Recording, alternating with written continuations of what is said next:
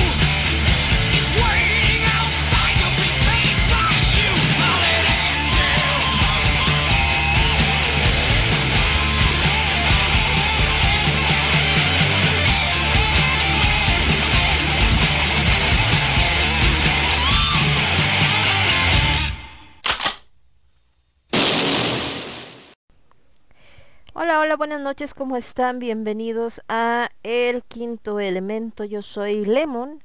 Empezamos pues con esta rolita característica de este programa, que es justamente el buen Ronnie James Dio con esto que se llamó Fallen Angels y que bueno, hace un par de años, desgraciadamente, se llevó antes de tiempo, porque yo creo que el buen Dio todavía tenía muchas cosas que contar y que decir eh, el cáncer, desgraciadamente padecía de cáncer de estómago, que es yo creo que una de las formas de cáncer eh, más agresivas que existen. Y eh, pues tristemente pues eso le, le, costó la, la vida de que le detectaron la enfermedad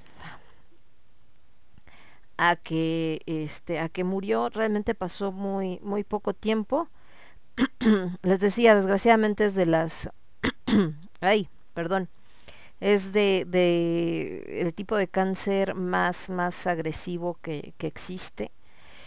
Él murió el 16 de mayo del 2010, o sea, realmente tenía este tiene ya un ratito, 11 años desde que murió Dio, qué rápido pasa el tiempo, no inventen. Y bueno, como ustedes saben, pues era un, un gran músico, su nombre eh, real, vamos a decir, porque su, nombre artístico y como todos lo conocemos, obviamente es eh, Dio o Ronnie James Dio. Su nombre real era Ronald James Padabona y él nació en 1942. Entonces, pues bueno, estuvo con Rainbow, con Black Sabbath, con su proyecto, ¿no? Que era Dio, con Heaven and Hell, y eh, de ahí, bueno, desgraciadamente, pues les digo, padece él esta, esta enfermedad y eh, de ahí pues eh, fallece no dejando pues un, un gran eh, legado para muchos pues es muy conocido por supuesto y em, este y pues realmente es extrañado mucho. A él le detectaron el cáncer, fíjense, el 25 de noviembre del 2009, donde dice que, que, fue diagnosticado con las primeras etapas de cáncer de estómago. Por supuesto empezaron un tratamiento pero pues estamos hablando que si se lo detectaron en noviembre, diciembre, enero, febrero, marzo, solamente cuatro meses eh, después es cuando eh, cuatro, no, marzo, 5, abril, mayo. Entonces, el 4 de marzo estaban con esto de que veían eh, qué había pasado y bueno, desgraciadamente el cáncer se lo detectan en noviembre, es diciembre, enero, febrero, diciembre, enero, febrero, marzo, abril, mayo, seis meses después de haberle detectado el cáncer, él fallece el 16 de mayo. Entonces, pues bueno, así, así de triste la situación con el buen eh, Ronnie que murió a los 67 años. Les digo, no era un jovenzuelo, pero pues tampoco estaba tan grande. Y bueno, su esposa con la que estuvo pues todo el tiempo prácticamente desde el 74 hasta el 2010, o sea que sí tenía bastante tiempo. Solamente tuvo un hijo, el buen Ronnie eh, Tam Padabona, que nació en el 68. Y pues ahí está, es justamente con lo que abrimos esto que fue eh, Fallen Angel. Eh, lo que también desgraciadamente es muy triste, y van a decir por qué les menciono lo de Ronnie James Dio justo en este momento, es porque desgraciadamente con todo este tema del COVID, se nos ha, parece que se nos ha olvidado que existen otras enfermedades eh, igual de graves, igual de pues de mortales que se han llevado desgraciadamente a muchas eh, personas importantes y eh, pues entre ellas eh, se llevó apenas a, una gran escritora que por ahí eh, probablemente aunque ustedes no la hayan conocido o no hayan conocido su trabajo em, pues seguramente han estado viendo en Facebook que mucha gente está eh, pues varias de, las citas que ella en algún momento dijo algunas de las cosas que, que hacía etcétera realmente ella es una bueno era una escritora española llamada Almudena Grandes nació en Madrid el 7 de mayo de 1960 y murió pues apenas, murió el día de ayer 27 de noviembre del 2021. Su nombre eh, como tal completo era María Almudena Grandes Hernández. Era columnista del diario El País, que es uno de los más leídos en España y de los que más eh, llegan pues de repente a, diferentes eh, países, que por eso es que mucha gente la, la conoce. Tenía, entre otras cosas, el Premio Nacional de Narrativa que ganó en el 2018 y, eh, y pues mucha de su historia, más bien mucho de su trabajo y por lo que mucha gente la conoce, es precisamente porque su obra ahonda en la historia reciente de, de España, eh, pues rascando esta llaga que no cualquiera se atreve, que fue la dictadura de Francisco Franco, y pues haciendo como un análisis bastante crítico al respecto de esta eh, situación. De hecho, mm, eh, seis de sus obras fueron llevadas al, al, cine, que también por eso pues mucha gente la, la ubica y la conoce. Les digo que ella desgraciadamente pues murió de, de cáncer también, deja detrás eh, tres hijos y pues hizo muchísimas cosas. Entonces, de su obra, pues más o menos para que ubiquen y seguramente por ahí en, se darán cuenta cuáles fueron las películas. Está, por ejemplo, su novela Las edades de Lulú, eh, Te llamaré Viernes, Malena es un nombre de tango, Atlas de Geografía Humana, Los Aires Difíciles, Castillos de Cartón, El Corazón Helado y Los Besos en el Pan.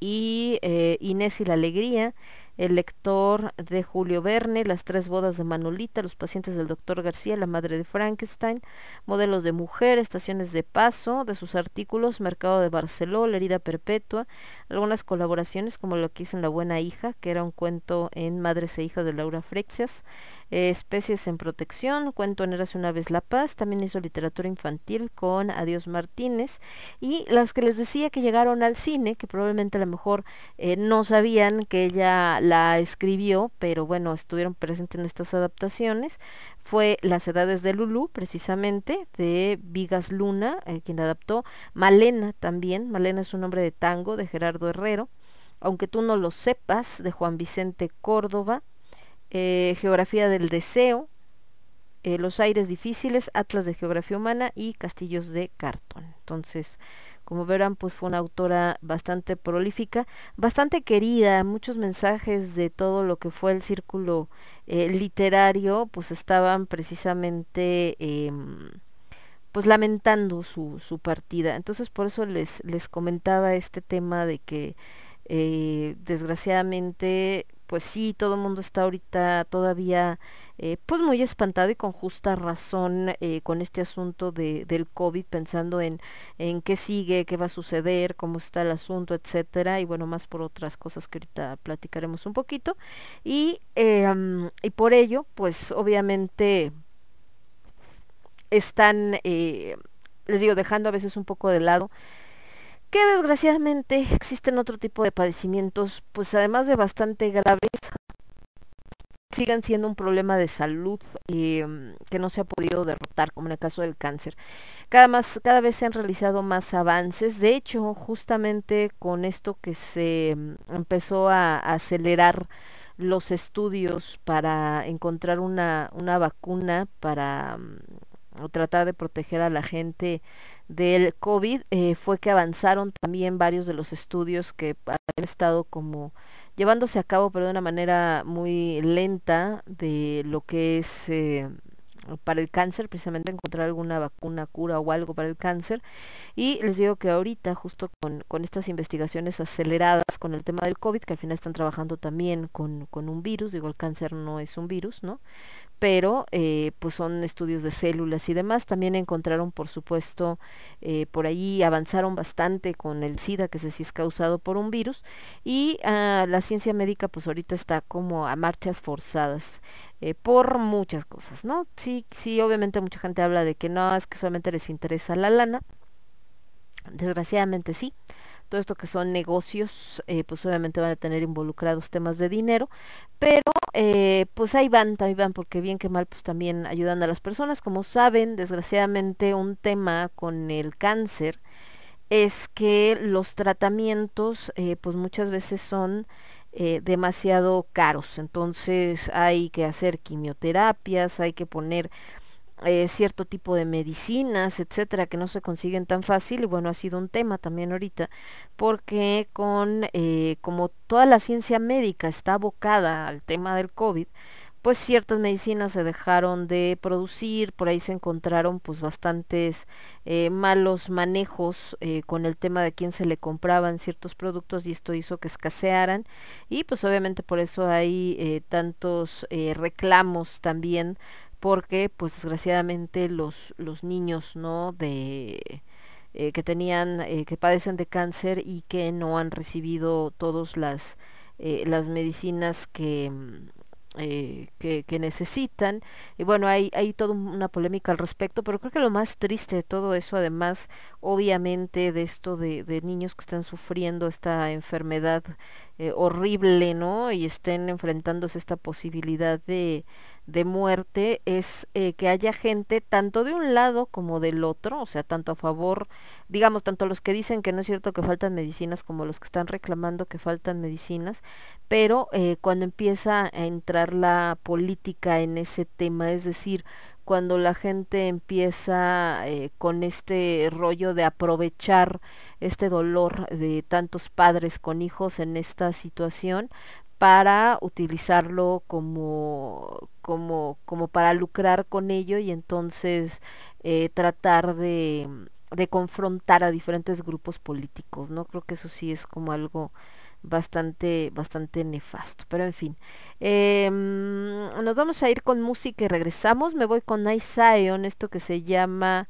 eh, Bla Bla, y después con Messiah Kiss, Tears in the Rain.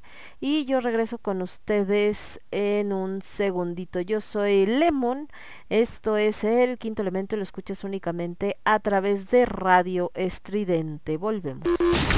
Transmitiendo para todo el universo, Radio Estridente.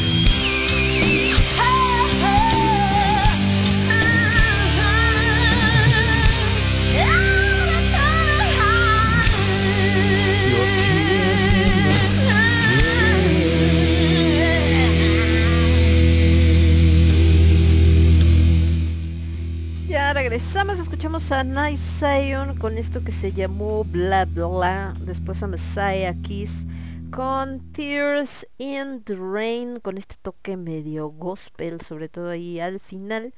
Y em, les decía que bueno, eh, un parte de lo que estamos platicando es este rollo de, de que pues desgraciadamente hay gente que se nos ha seguido adelantando, obviamente, no es parte del ciclo de la vida durante lo que va también de este año, algunos por temas sí del COVID, otros eh, por otras enfermedades, porque pues como yo les decía, la, pues, este, la, la, muerte no se detiene y no nada más está llevando a la gente por COVID, hay muchas otras enfermedades que desgraciadamente siguen existiendo, como en el caso de, del cáncer, que como sabemos eh, cobra muchísimas vidas al año, probablemente incluso más de las que ha cobrado el COVID. El tema es que eh, no, no eran como que todas al mismo tiempo, como desgraciadamente ha sido con esta, con esta enfermedad. Y les decía que, que esto pues ha hecho que mucha gente eh, esté como eh, enfocada a otras cosas y dejando de lado otros temas también importantes. ¿Qué es lo que sucede eh, con el caso del COVID? ¿Por qué eh, a dos años seguimos? Pues bueno, porque en primera sigue habiendo muertes por, por este tema, sigue habiendo contagios y para colmo, ¿no? que se le olvida, bueno, no se le olvida a la gente, mucha gente no sabe, que los virus, una de sus características pues, precisamente es que mutan. Eso no es algo raro. Los virus siempre eh, tienen este tipo de comportamiento. Eh, les explico así a, grandes rasgos, sin meterme en rollos científicos, ni mucho menos. Normalmente la gente que estudia eh, pues cualquier tema donde tengas que ver con, con este tipo de, de bicharajos, que por ahí los más puristas me van a decir, no son bichos, ya lo sé, pero es una manera, vamos a decirle, ¿no? de decirles. Bueno, en el caso del virus, el tema es que, eh, híjole, son algo que hasta el día de hoy sigue sorprendiendo a la ciencia porque no están ni vivos ni muertos, es decir, eh, no tienen funciones biológicas cuando están en su estado eh, natural, vamos a decirle, y requieren unirse a una célula para poder empezar a desarrollarse. Es decir, como si, creo que se los había platicado alguna vez, como si tuviéramos una memoria USB. La memoria USB solamente funciona si yo la conecto a una computadora. Si yo trato de ver la información que tiene esa USB así nomás, agarrándola en mi manita, pues no se puede, a menos que, eh, les digo, lo conecte yo a una tablet, computadora, dispositivo, etcétera. Entonces ya se abre con los programas que tiene la computadora. Bueno, así funciona exactamente igual, por eso a los de, mm, a esto que a veces nos echa a perder las máquinas porque entra en el spam y todo, que son los virus, se les puso ese nombre porque funciona igual, el virus está inactivo hasta que entra en contacto con mi equipo, en este caso hablando de las células, es exactamente igual. Está inactivo y puede permanecer inactivo en el ambiente hasta que entra a las células eh, humanas, ¿no? Y justo eh, es cuando eh, la utiliza como una fábrica de nuevos virus, es decir, se inyecta en el ADN de la célula sana y la obliga a que produzca virus y hasta que llega un momento en que la célula revienta y estos nuevos virus pues van y se riegan a otras células de nuestro cuerpo y pasa el mismo proceso. Entonces, si estamos pensando en que cada vez que se mezcla con una de nuestras células, está mezclando su ADN con el de esa célula, obviamente la mutación pues es algo natural. Entonces, eh, todo esto de la variante Delta y ahora la Necromicron, bueno, no se llama así, pero vaya, esta Omicron que están diciendo que es una nueva variante, etcétera, pues es parte de este mismo proceso. El tema es que la gente está eh, ya y con justa razón por todo lo que hemos pasado tan pues como a la expectativa y a veces unas veces temiendo lo peor y otras que se los juro que parece que quisieran lo peor, o sea, como como con tal de tener la razón de que yo no estoy de acuerdo en que ya la gente salga a la calle o yo no estoy de acuerdo en que ya se hagan actividades como por ejemplo algunos festivales y cosas así, entonces el hecho de que haya una nueva variante y que haya gente y que haya más gente enfermándose, eh, en lugar de decir, em, eh, eh, pues qué mal, es como, ya ven, se los dije, ¿no? Por eso les pasan las cosas, es como, como este de, ah, qué bueno, pues no, pero no, no debe de ser, ¿no? Qué mejor que, que ya no hubiera más casos y que pues desear que la gente se componga y que todo esté normal. Ahora, les digo, mucha gente, por ejemplo, de estos que dicen, ah, es que les vale y ya están saliendo, que no entienden, yo no sé si creen que el virus tiene como una fecha de caducidad y que, des, que, que ah, no, bueno, no sé ni siquiera dónde sacaron eso, si pareciera que les hubieran dicho, después de dos años de estar encerrados, eh, no se preocupen porque automáticamente el virus va a desaparecer y entonces ya todos vamos a poder salir a la calle. Bueno, de una vez les digo, eso no va a suceder, o sea, eh, realmente el virus va a seguir existiendo, no hay manera ni de erradicarlo, ni de desaparecerlo, ni de nada parecido. Entonces, em, la razón por la que mucha gente o por la que algunos gobiernos están diciendo, bueno, ya que la gente salga, es porque hay algo pareciera que no, pero todavía peor que el virus, que es la destrucción económica. ¿Por qué peor que el virus? Porque también cobra vidas, ¿no? Entonces, eh, por eso es que mucha gente pues ya se está aventurando a empezar nuevamente pues una vida normal porque normal ya nunca más la vamos a tener. Dijo también tenemos que estar muy conscientes pero tratando de retomar actividades porque les digo eh, el virus no tiene un botón de pausa no tiene un botón de autodestrucción no es como de pasados tantos años ya se desaparece no. O sea el virus de la gripa cuántos años y siglos sigue existiendo en nuestra en nuestra vida diaria y pues lidiamos con él todos los inviernos. ¿Quién no se ha enfermado de gripa, no?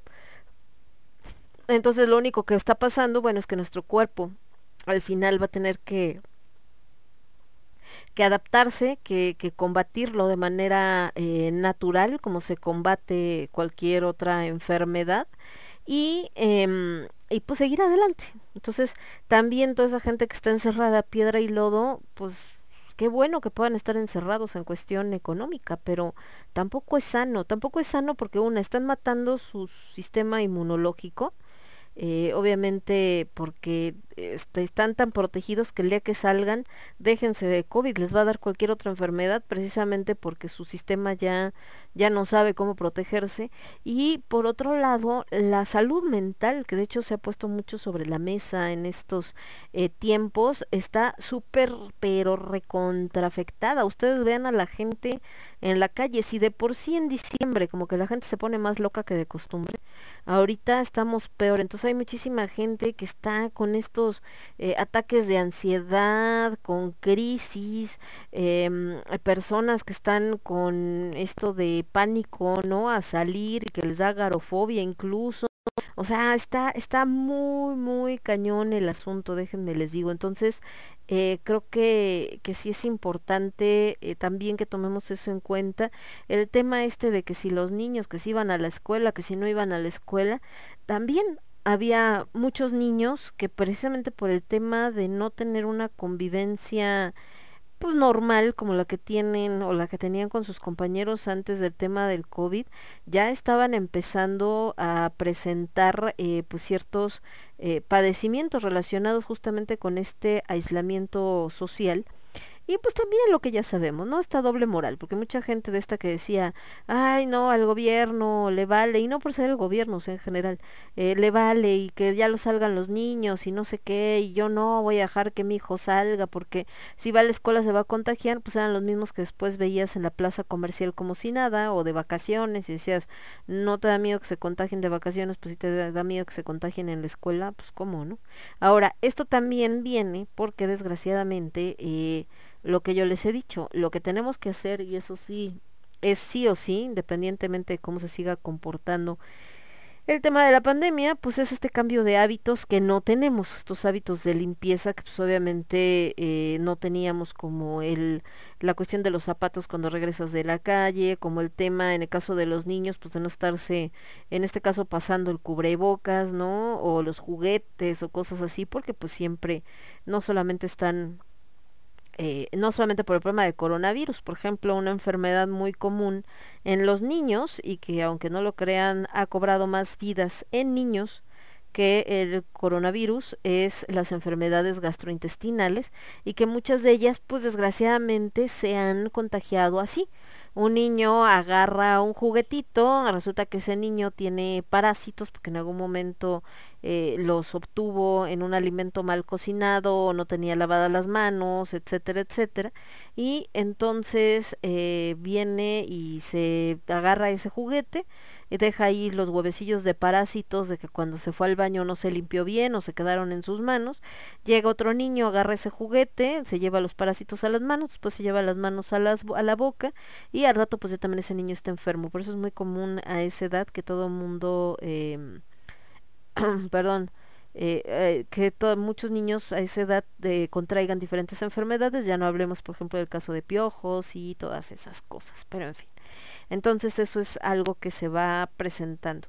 Entonces, en el caso de esta nueva, que mucha gente está espantada, que es Omicron, pues ya les han dicho también que que no es, eh, que si bien es probablemente más contagiosa, tampoco, por ejemplo en Sudáfrica, que es donde la descubrieron, pues no hay nadie hospitalizado por esa nueva variante, o sea, si hay gente enferma pero tiene síntomas leves, eh, entonces, pues digo, realmente eh, creo que muchos países europeos y por ejemplo Israel, ¿no? Que se cerraron completamente otra vez de nadie se acerque y no sé qué, bueno, pues como quieras, pero vaya, creo que también el pánico tampoco es tampoco es bueno y más ahorita que ya están desarrollando pues las vacunas y unas pastillas como preventivas, como que ya hay más conocimiento, pero pues ahora sí que cada gobierno sabe qué hace con su vida, ¿no? Aunque esto pues nos ha llevado a un tema como el que estamos ahorita, no sé si se han fijado, pero la devaluación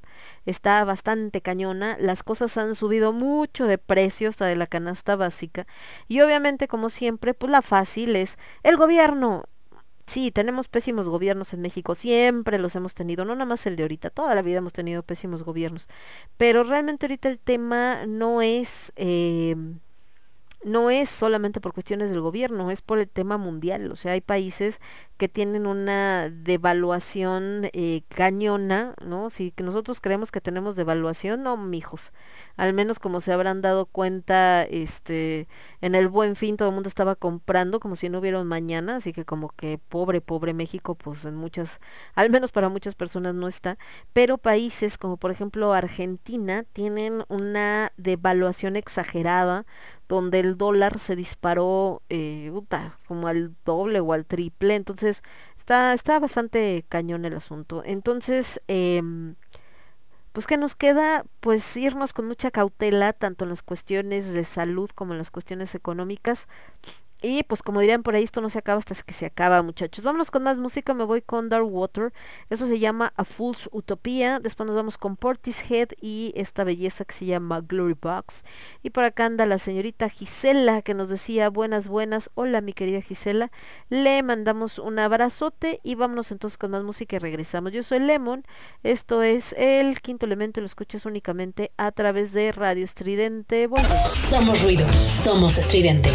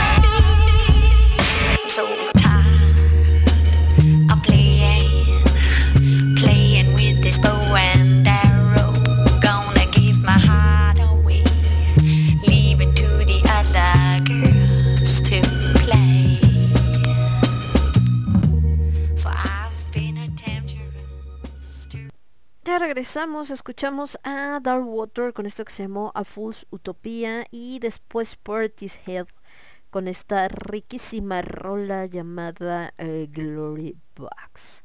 Entonces estábamos platicando, les decía, bueno, de este asunto, ¿no? De, mm, pues esto, primero de, del tema de, de que aparece esta nueva variante y parece que la gente estaba esperando nomás que le dieran eh, pretexto para volverse a poner histérica y ya sabrán que todo el mundo, porque es literal, fue todo el mundo, se vuelve a poner bastante histérico con el tema de la pandemia y entonces ya esto de que bueno ya estaba el semáforo más en verde y ya había como otras eh, situaciones para sentirse pues un poco no tranquilo pero un poco, un poco más tranquilo empezar a ver la luz al final del túnel con el tema de sobre todo dejar de usar la, la cubrebocas que a muchísimas personas de verdad les ha causado una un rollo eso de tener que traer cubrebocas como no vean.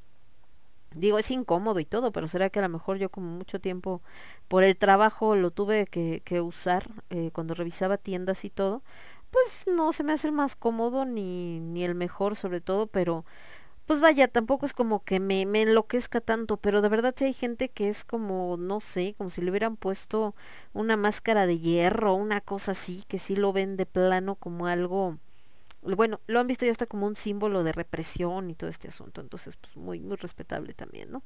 Pero bueno, volviendo al caso es que mucha gente que ya estaba en ese rollo de que no, igual y ya nos podemos librar de esta chunche, del cubrebocas y no sé qué, ahorita que empiezan con lo de la nueva variante, pues ya sabrán que ya se desataron, por supuesto, también estas eh, teorías de conspiración, de que más bien eh, la el nuevo orden mundial quiere seguir manteniendo a la gente eh, atrapada en esta situación y que entonces y que solamente es más de lo mismo, etc, etc.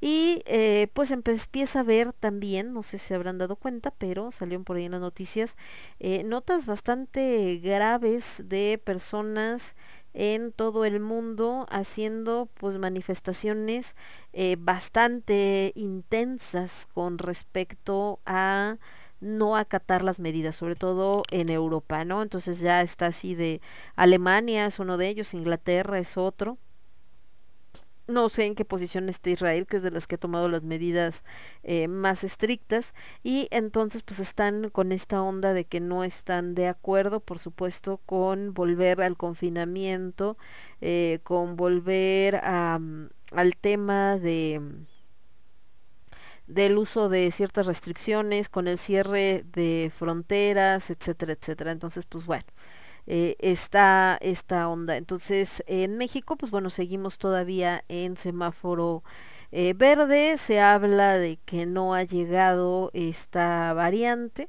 aunque como les digo, pues la Organización Mundial de la Salud habla de que esta variante pues no es tan... Em, vaya, no es tan mortal como la que conocemos hasta el día de, de hoy y que eh, pues es más un rollo de de este de, de que es más contagiosa pero no es tan agresiva no como como las que conocemos hasta el día de hoy como por ejemplo la cómo se llamaba la otra la beta o la cómo no me acuerdo se me fue el nombre la delta no la variante delta y todo ese rollo. Entonces pues en eso están.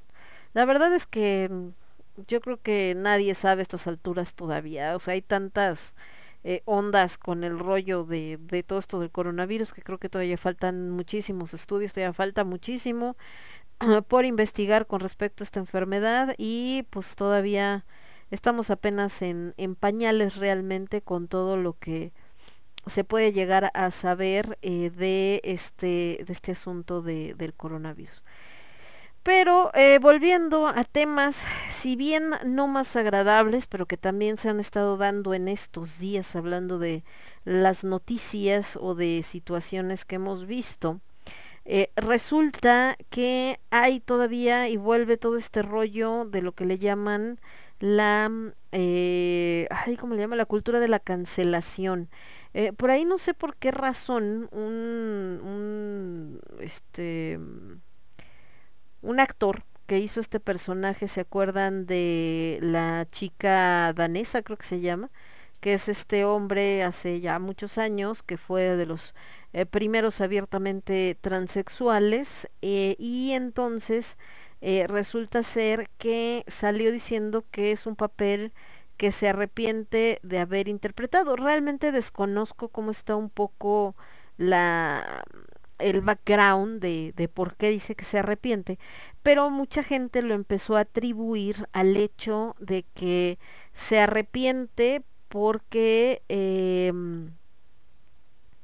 se arrepiente porque piensa que debería de haberlo hecho una transexual. Creo que no va tanto por ahí el asunto, va más por un rollo de, de pues, estas elecciones que hacen los actores a veces de qué tanto te marca o no te marca un papel y qué tanto a veces representa en tu en tu carrera, etcétera, etcétera. Bueno, pero el caso es que pues mucha gente empezó con ese asunto de que eh, ay que están diciendo y que este que sí es porque una transexual debe haberlo hecho y bueno también se prestó para mucha polémica porque em, pues otro de los temas es que eh, en estos días Netflix bueno no Netflix perdón estos cuates de de HBO lanzaron unas una miniserie acerca de Ana Bolena. Ana Bolena es una de las esposas de Enrique VIII, séptimo, no me acuerdo, ahorita les digo, eh, pero eh, ella,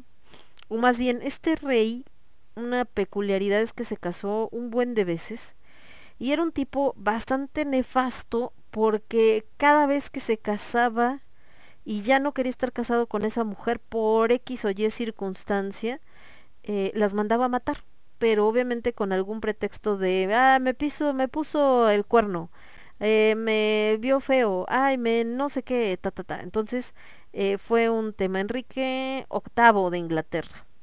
Entonces les digo, este cuate, este, pues bien mal de su cabecita, ¿no? Entonces, por ejemplo, a Ana Bolena la ejecutó por adulterio. Siempre, siempre la decapitaron. Siempre hablaba de que este, es que esta mona me hizo no sé qué, esta me no sé qué tanto. Entonces, por ejemplo, tuvo seis esposas Enrique VIII. Catalina de Aragón se divorció de ella y la enclaustró. Ana Bolena la decapitó, Jane Seymour se murió, Ana de Cleves se divorció nada más, Catalina Howard la decapitó y Catalina que fue la última, eh, ella sobrevivió. Pero entonces eh, les digo, así estuvo el asunto que dices, o sea, ¿qué onda? ¿Cuál es el tema con Ana Bolena o la importancia de Ana Bolena? Ana Bolena es la madre de Isabel I de Inglaterra y bueno, como de ahí derivan, pues hasta la reina que tenemos el de hoy en día, que es Isabel, ¿no? En, en Inglaterra. Entonces, eh, se volvió todo un rollo esto de, de Ana Bolena, porque resulta que en esta serie de HBO se les ocurre poner, eh, hacer una, una, miniserie de Ana Bolena, pero ponen a una actriz eh, afroamericana. Entonces, obviamente, todo este tema del rollo de la inclusión y que yo y que tú y que no sé qué y que y entonces no es que no les gusta que Ana Bolena sea negra y son unos racistas y chalala, pero pues realmente aquí el tema, ¿no? Y lo que estábamos platicando es eh, No es racismo. Ana Bolena era blanca, era inglesa. No quiere decir que no haya ingleses afrodescendientes, por supuesto. Pero en ese entonces, y más en la realeza, era gente blanca. Entonces, eh, no es que estés discriminando a la actriz, es que históricamente estás, estás haciendo una miniserie sobre un hecho histórico no es una ficción, no es una novela, no es, o sea, puede estar adaptada, puede estar novelada, lo que quieras, pero estás partiendo de un personaje histórico. Y el personaje histórico tenía ciertas características físicas. No se las inventó un autor, no fue alguien que dijo quiero que todos mis personajes sean blancos. No, históricamente así era. Entonces, en el caso de Ana, pues Ana era blanca. Entonces se armó, les digo, un desmadre, pero bueno, ahorita platicamos de esto. Vámonos con música mejor primero. Vamos a ir con algo de Talion, del disco Another Song. Me voy con esto que se llama The Journey. Después de Talion me voy a ir con algo de los señores de Tarot. Esto que se llama Ashes to the Star y regresamos. Yo soy Lemon. Esto es el quinto elemento y lo escuchas únicamente a través de Radio Estridente. Volvemos. Somos ruido. Somos estridente. Somos estridente.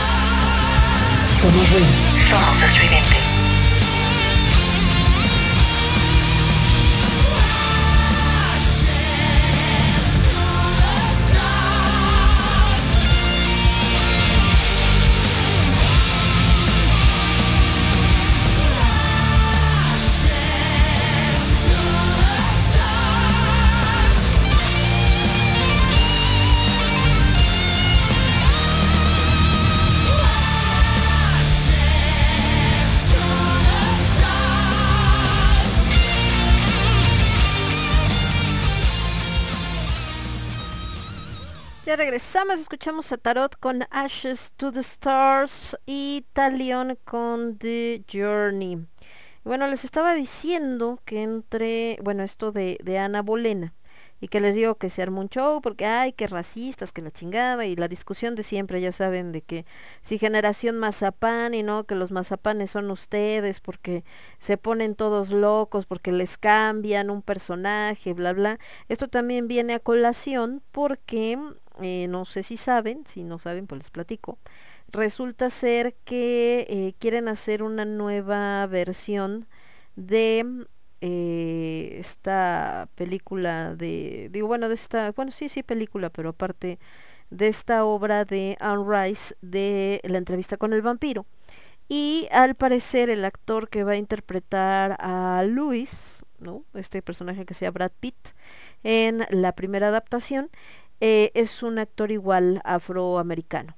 Entonces todo el mundo así como de es que ustedes, porque están obsoletos y son eh, anticuados, no les este, y racistas, les molesta que, que tenga un eh, que sea un actor de raza negra. Pero volvemos a lo mismo. El tema con Luis, a pesar de que es una historia de fantasía y que estamos hablando de un vampiro,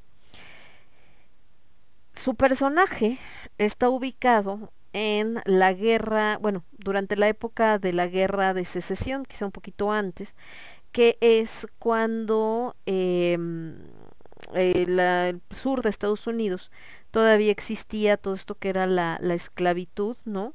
Y que entonces, eh, pues obviamente, eh, los que estaban a cargo de estos plantíos, Luis es un hombre joven, que tenía uno de estos caserones antiguos del sur, ¿no? Ya saben, así súper acá y todo el rollo.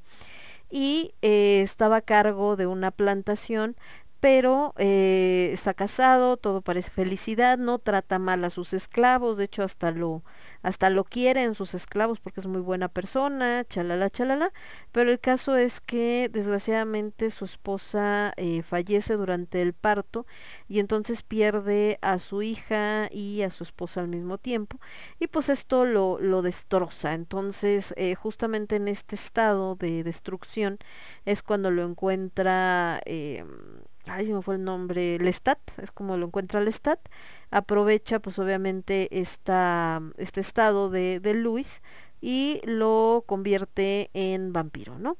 Y entonces ya de ahí, bueno, pasa el resto de la historia, bla, bla, bla. Entonces había también un tema porque cuando hacen la película, la señorita Kirsten Dunst, si mal no recuerdo, que es la que sale de, de Claudia, era muy niña, ¿no?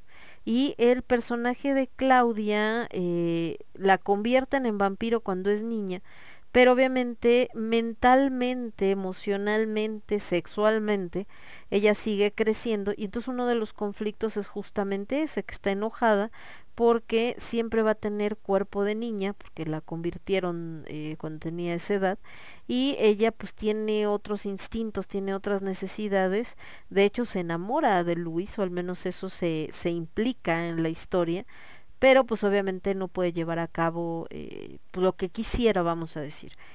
Y ahora para esta nueva adaptación, la chica que va a interpretar a, a Claudia, es una chica de 18 años. Entonces decían que por qué ponían una chica de 18 años si el personaje en la historia tiene eh, 13 o una cosa así, o menos, ¿no? Creo que tiene 5 o 6, una cosa así. Y entonces decían, bueno, sí, pero no vas a poner a una niña de eh, de 5 o 6 años hacer un papel pues con esta connotación sexual. A mí también pues, se me hace como de entrada pues como innecesaria la connotación sexual. De hecho, en esta, digo, aunque esté medio implícita en el libro, al final tampoco es como que se ve absolutamente nada en la en la película. Creo que lo que más llega a pasar es que creo que tiene que besar a Brad Pitt y que bueno, hablaba precisamente que creo que la actriz habló hace poco acerca de que pues sí se había sentido incómoda besándolo, lo cual es lógico, era una niña, ¿no? Pero bueno, el caso es que también por eso decían, no, pues que querían y casi casi que pedófilos, ya saben todo este rollo.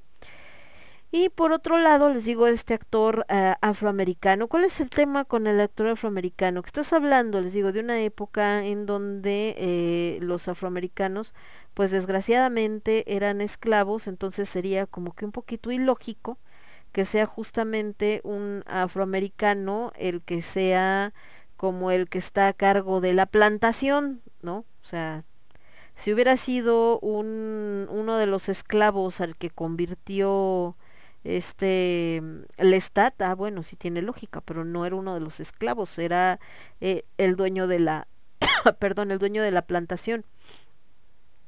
Pero pues nuevamente viene este tema como de, no, ¿y eso qué tiene que ver? Pues a ver, tiene que ver porque si no, históricamente es incorrecto. ¿Y cuál es el problema de que sigamos promoviendo lo históricamente incorrecto? Por ahí decía un, un amigo, me puso en la publicación, es que a mí una chava hasta me dijo, es que eso ya es obsoleto. A ver, la historia, señores, nos guste o no nos guste, la historia se escribió de una manera. Puede tener varias aristas en el sentido de que no la cuenta igual eh, quien perdió a quien ganó, por ejemplo, en una batalla, efectivamente, pero el hecho no cambia, ¿no? Eh, puede ser injusta, puede ser eh, cruel, puede lo que ustedes quieran, claro, por supuesto, lo que yo les ponía. La, la historia, desgraciadamente, está plagada de traiciones, de crímenes, de injusticias, de eh, racismo, de clasismo, claro, o existen. O sea, nos guste o no nos guste, pues sí existieron, ahí están. Es una pasadez de lanza, por supuesto que es una pasadez de lanza. Se, eh, hubo muchas cuestiones que neta no deberían de haber pasado también, pero pasaron. No las podemos cambiar, no podemos eh, simplemente agarrar y decir vamos a hacer como que no y vamos a cambiar la historia como que eso nunca sucedió y ya, no, sucedió. Entonces, hubo una época en Estados Unidos donde desgraciadamente unos tipejos pensaban que las personas por su color de piel no tenían derechos y eran prácticamente peor que animales. Es una estupidez, por supuesto que es una estupidez, pero de que pasó, pasó. Y de que por lo mismo tuvo que haber una lucha y fuerte para que eh, la gente de raza negra pudiera tener los mismos derechos que le correspondían por el simple hecho de ser humanos, claro, y también a veces el negar este hecho histórico pues dónde deja toda esa lucha, todo esto, todo esto que tuvieron que sufrir eh, los pueblos africanos, eh, la gente afroamericana, para poder justamente lograr el hecho de que los consideraran como iguales, cuando les digo era realmente una idiotez que no fuera así simplemente porque su piel era diferente, pues también no quedan así como de ah ya no importan porque no lo vamos a poner y no importa, todos son iguales y eh, pues si Ana Bolena era blanca, pero no importa si yo la pongo de raza negra y eh, este cuate que tenía el plantío pues también era blanco, pero no importa, yo lo voy a poner que era que era afroamericano y les digo, pues al final eh, también demeritas justo todo este eh, pues todos estos movimientos sociales que lograron tanto precisamente en contra de esas injusticias y les digo, cuando uno oculta la historia estás condenado a repetirla. También la historia existe para que nos demos cuenta de todos esos errores que como humanidad hemos cometido a lo largo de los años y no los cometamos de nuevo. Y esto me y curiosamente esto nos hace que volvamos a un siglo eh, a un ciclo, perdón, como en la época victoriana. En la época victoriana eh, muchas veces se, se ocultaba todo lo que tuviera que ver, todo lo que fuera considerado como feo o cruel o no sé qué, lo ocultaban y entonces era como no le digas a los niños, no le digas a las mujeres porque son muy sensibles, todos vamos a hacer como que no pasa nada, entonces eh, no, o sea, ahora les decía yo que lo realmente inclusivo, si realmente les interesara la inclusión, y no nada más porque está de moda y se quieren sentir bien acá, es contar historias que pasaron a gente que fue eh, vista como minoría y que por lo tanto sus historias o pasaron desapercibidas o no se les dio importancia o simplemente nunca se contaron. Estoy hablando, por ejemplo, de esta chica que ahorita está circulando mucho en redes y que sería una historia muy interesante de contar, de una mujer, precisamente una esclava, que eh, Thomas Jefferson, si mal no recuerdo, peor aún porque es uno de los padres de la patria gringos, imagínense. Resulta que, acaban de encontrar al parecer que Thomas Jefferson tenía un cuarto que estaba oculto bajo tierra, al ladito de su recámara, donde vivía eh, su amante. Su amante era una esclava afroamericana y que tuvo con ella, no me acuerdo si seis hijos o tres hijos o algo así. Y que bueno, eh, parece que, pues hay varias teorías, ¿no? Una es que sí estaba enamorado de ella y que por eso la tenía oculta ahí para poderla ver como si el mundo no existiera y, y este y estar eh, con ella como como si fuera su pareja y nadie se diera cuenta, porque al final, si solamente hubiera sido una cuestión de que era su amante o algo, pues en esa época, desgraciadamente, muchos de estos eh, señores dueños de plantaciones y demás, pues tenían sexo con sus esclavas y pues whatever, ¿no? Pero en este caso para él pues era más allá de simplemente una eh, de, simplemente una cuestión sexual. Pero bueno, esa historia a mí se me hace muy interesante. O sea, eh, lo que debe haber sido eh, para él, lo que debe haber sido para ella, tener que vivir de esta manera, eh, ocultándose, eh, pues ya estamos hablando de historias de, de traición, de horror y de situaciones complicadas y todo. Imagínense también la situación para la esposa, no sé si estaba casado Jefferson, yo creo que sí, pero la historia para la esposa, ¿no? Saber que que para los ojos del mundo tú eres la esposa, pero el cuate en realidad una está enamorado de otra y dos, eh, aunque está supuestamente está contigo en tu recámara, pero en realidad está nada más viendo la hora de irse con la otra mujer, ¿no? Debe estado muy gacho también ese asunto. Entonces, ahí sí estás contando la historia de una mujer afroamericana que vivió una situación eh, pues bastante complicada, injusta, eh, pues vaya, digna de contarse y donde efectivamente pues la protagonista tiene que ser una mujer afroamericana porque también representa pues toda esta eh, lucha contra esta este contra este racismo esta injusticia este rollo de, de pues todo lo que era la, la esclavitud y demás. Y entonces pues con mayor razón o sea es una una onda que se debería de ser tantas historias que debe de haber en la mitología africana, en la mitología eh, este, polinesia, etcétera, donde son eh, también eh, mujeres de piel oscura y que son historias relacionadas con ella. No pensar que solamente eres bien inclusivo porque personajes blancos históricos ahora los pones a que los represente gente afroamericana que además no tiene nada que ver con ellos, ni siquiera con con su raza, con su origen, con su historia, con su cultura, etcétera, etcétera. De este lado el buen Cas dice, ¿qué hubo Lemón? Hola mi Cas. Por ejemplo, en el caso de, de la sirenita, que también se hizo mucho, mucha historia y demás, y que decían, no, pero es que es una sirena, realmente no sabemos cómo son porque es un personaje de fantasía. Sí, en eso estoy completamente de acuerdo. Pudo haber sido de piel negra, de piel blanca, de piel azul, de piel morada, de lo que fuera, porque es un personaje eh, fantasioso. Pero el tema es que la historia esté ubicada en Dinamarca y en la corte danesa donde la gente era blanca y entonces ella pasa desapercibida, entonces una mujer de piel negra pues hubiera llamado muchísimo la atención en ese entonces en el que está ubicado la sirenita y más en eh, en una corte, sí, ahora si en la historia haces una adaptación y la sirenita realmente aparece en una época como esta, aunque sea en Dinamarca, pues sí, no pasa nada, ¿no? Si es afroamericana, mm, whatever. Pero les digo, creo que, creo que el tema es realmente se está tratando de ser inclusivo o solamente se está tratando de aparentar ser inclusivo con tal de vender y eso es todavía más grave. Vámonos con más música, me voy con Blaze Bailey, esto que se llama Surrounded by Sadness, rodeado de tristeza, Equilibrium con Farwind y regresamos por acá en el señor Cas. Bienvenido, mi querido Casiel. Yo vuelvo. Yo soy Lemon.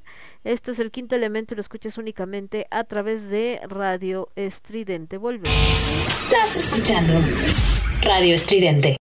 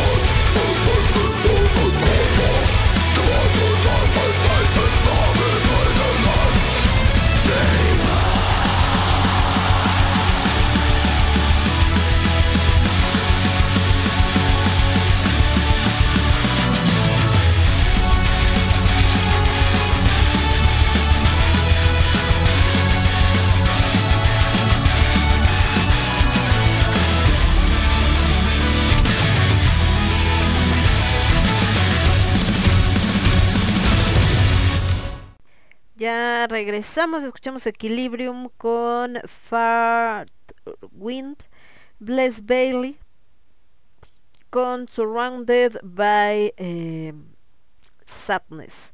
Y bueno, por acá el buen Cas que dice que va por su hermano, ok, mi querido Cas, con cuidado, baja a recogerlo ahí que llega de su de en su moto. Y eh, de este lado, déjenme ver, eh, eh, no, esto es otra cosa. Entonces les estaba diciendo que este tema, ¿no? Que está tan en boga, el rollo de la, de la inclusión, pues desgraciadamente ha sido llevado por otro lado, así como hablábamos de que temas graves como los niños enfermos de cáncer, desgraciadamente varios sectores los han utilizado para este politizar, eh, para este sacar eh, beneficio para sus fines políticos, etcétera. Bueno, en el caso de esto de la inclusión, pues es exactamente la misma historia, gente que eh, se agarra de ahí para agarrar y decir Ay, no, sí, es que ya ven, nosotros, sí somos bien inclusivos, no como otras personas, y nosotros sí estamos interesados en, en hacer las cosas eh, políticamente correctas, aunque realmente pues lo que menos no les interesa, ¿no? O sea, lo que les interesa eh, realmente es este rollo de vender y si la gente quiere que le venda eh, a un Spider-Man gay, voy a poner un Spider-Man gay, si la gente quiere que le venda a un personaje este que históricamente era blanco pero este ahora quieren que sea este afroamericano lo pongo afroamericano o un personaje que normalmente era un personaje masculino como en el caso de James Bond por ejemplo pero ahora quieren que sea mujer lo ponemos mujer no importa. Y les digo realmente no porque les preocupe la inclusión que creo que esa es la parte más triste independientemente de que nos guste o no nos guste a quien pongan en los papeles. Creo que acá el tema eh, también es esto, el hecho de que em, realmente no hay un interés real por las grandes productoras de, eh, de que sea completamente inclusivo o incluyente. Porque también nos hemos topado, ¿no? Sobre todo en Latinoamérica, con que seguimos en este rollo de solamente escoger actores para las producciones porque están bonitos, porque están guapos, eh, porque tienen buen cuerpo, etcétera, y no realmente que aporten al personaje. Por ejemplo, ahorita estaba viendo que cumple eh, 56 años Matt Mikkelsen, que lo estaban subiendo, un actor danés, que bueno, se hizo famoso por muchas películas que hizo en Hollywood. Matt Mikkelsen, aunque para muchas les pueda parecer eh, atractivo, realmente no es un hombre acá onda Brad Pitt ni nada, mucho menos, pero no importa. O sea, lo que menos te importa es si Matt Mikkelsen está guapo o no está guapo, lo mismo que el Duende Verde, que se me fue ahorita el nombre del actor, ¿no? O de Gary Oldman. Más allá de si son atractivos físicamente o no, los cuates destacan porque son excelentes actores, hacen un trabajo eh, maravilloso, admiras lo que hacen como actores y lo disfrutas lo que hacen como actores. Entonces realmente ese es el, el punto el punto real, o sea, lo realmente importante es justo eh, su trabajo, no nada más la cuestión eh, física. Entonces, eh, creo que justo ahí también entra que aquí en México muchos están peleando porque la inclusión en otros países y cómo son y racistas y se molestan porque el, el personaje no es homo, este quieren que sea homosexual o están acá con los trans y todo, pero al mismo tiempo aquí discriminas a la gente de tus propias raíces, ¿no? Ejemplo, lo que hemos platicado muchas veces en la publicidad, donde eh, toda la gente que sale en los comerciales de lo que sea, de Alpura, de Bimbo, de no sé qué, son personas blancas, lo llamado eh, latino internacional y no ves a personas pues normales como las que vivimos en este país que somos de chile dulce y manteca. Si hay gente blanca, claro que hay gente blanca, pero también hay mucha gente morena y no ves que se dé por qué porque se vende esta idea de que el exitoso es blanco, el exitoso no es moreno, ¿no?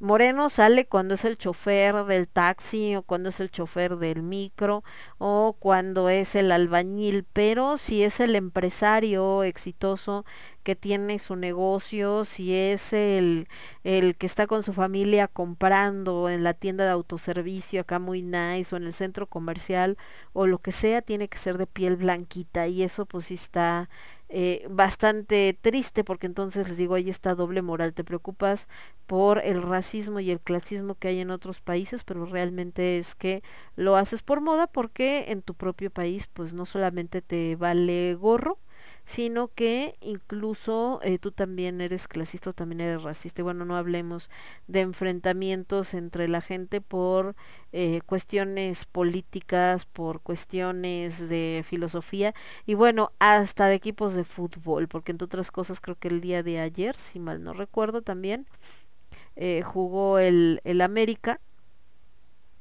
y resulta ser que perdió y entonces ya sabrán también este rollo de los que estaban burlándose y hablando de que si los que estaban que México estaba la Ciudad de México estaba segura porque la mitad de los criminales estaban en el eh, este Flow Fest creo que se llamó un festival de reggaetón como dando por hecho que todos los reggaetoneros son este o todo el que le gusta el reggaetón eh, son criminales y que la otra mitad estaba viendo el partido del americano también es en esta burla muy común de que los que le van a la América pues son solamente los delincuentes. Entonces eh, realmente les digo todo este rollo entre broma y broma también es muy común esto de ay es que todos se lo toman acá es broma. Ay es que no es en serio. Ay es que estoy bromeando pues sí pero entre bromeando y bromeando desgraciadamente eh, muchas veces eh, caemos justo en esto de, les digo, entre, entre broma y broma caemos en esto de,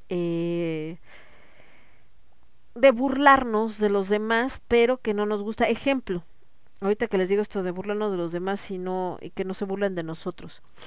Subieron una publicación, eh, un chiste que circuló mucho en internet, porque aparte es un chiste viejísimo, bueno, yo lo vi hace ya muchos años, que es como tipo meme, donde eh, empieza diciendo que encontró unos pantalones eh, viejos que hace mucho no se ponía, bla, bla, y que vio que todavía estaban en buen estado, pero que lo mejor de todo fue que cuando le revisó los bolsillos tenía eh, 100 pesos o 200 pesos, la cantidad que ustedes quieran y que entonces estaba tan feliz que en eso pasó un niño pobre eh, o, tu- un niño le pidió dinero, una cosa así, y que entonces eh, su gran corazón agarró y se lo regaló, ¿no? Y tú inmediatamente, como está escrito, redactado, tú piensas, eh, ah, pues le regaló el dinero, y no, lo que le regaló eh, fue los pantalones, ¿no? Y después dice, eh, sí, le regalé los pantalones porque pues igual todavía le, igual le quedaban grandes, pues le puede hacer ahí un ajuste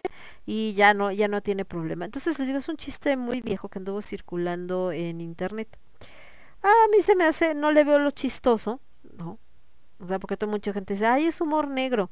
Eh, no, no es humor negro, en dado caso sería humor ácido, sarcasmo, eh, pero tampoco se me hace tan simpático, se me hace como muy estúpido, ¿no? Pero en fin, cada quien, ¿no? Habrá gente que le dé risa, está bien. Pero bueno, el caso es que cuando lo sube, pues algunas personas sí le dijeron así como de que, ay, qué bromita tan de mal gusto. Eh, alguien más que como que sí se lo tomó muy en serio y entonces le ponía así, eres un jodido y no sé qué, y qué mala onda y maldito, y por qué le hiciste eso al niño. Y pues obviamente ya el cuate les ponía así como de, a ver, es un meme, ¿no? O sea, tranquilos, no sé qué.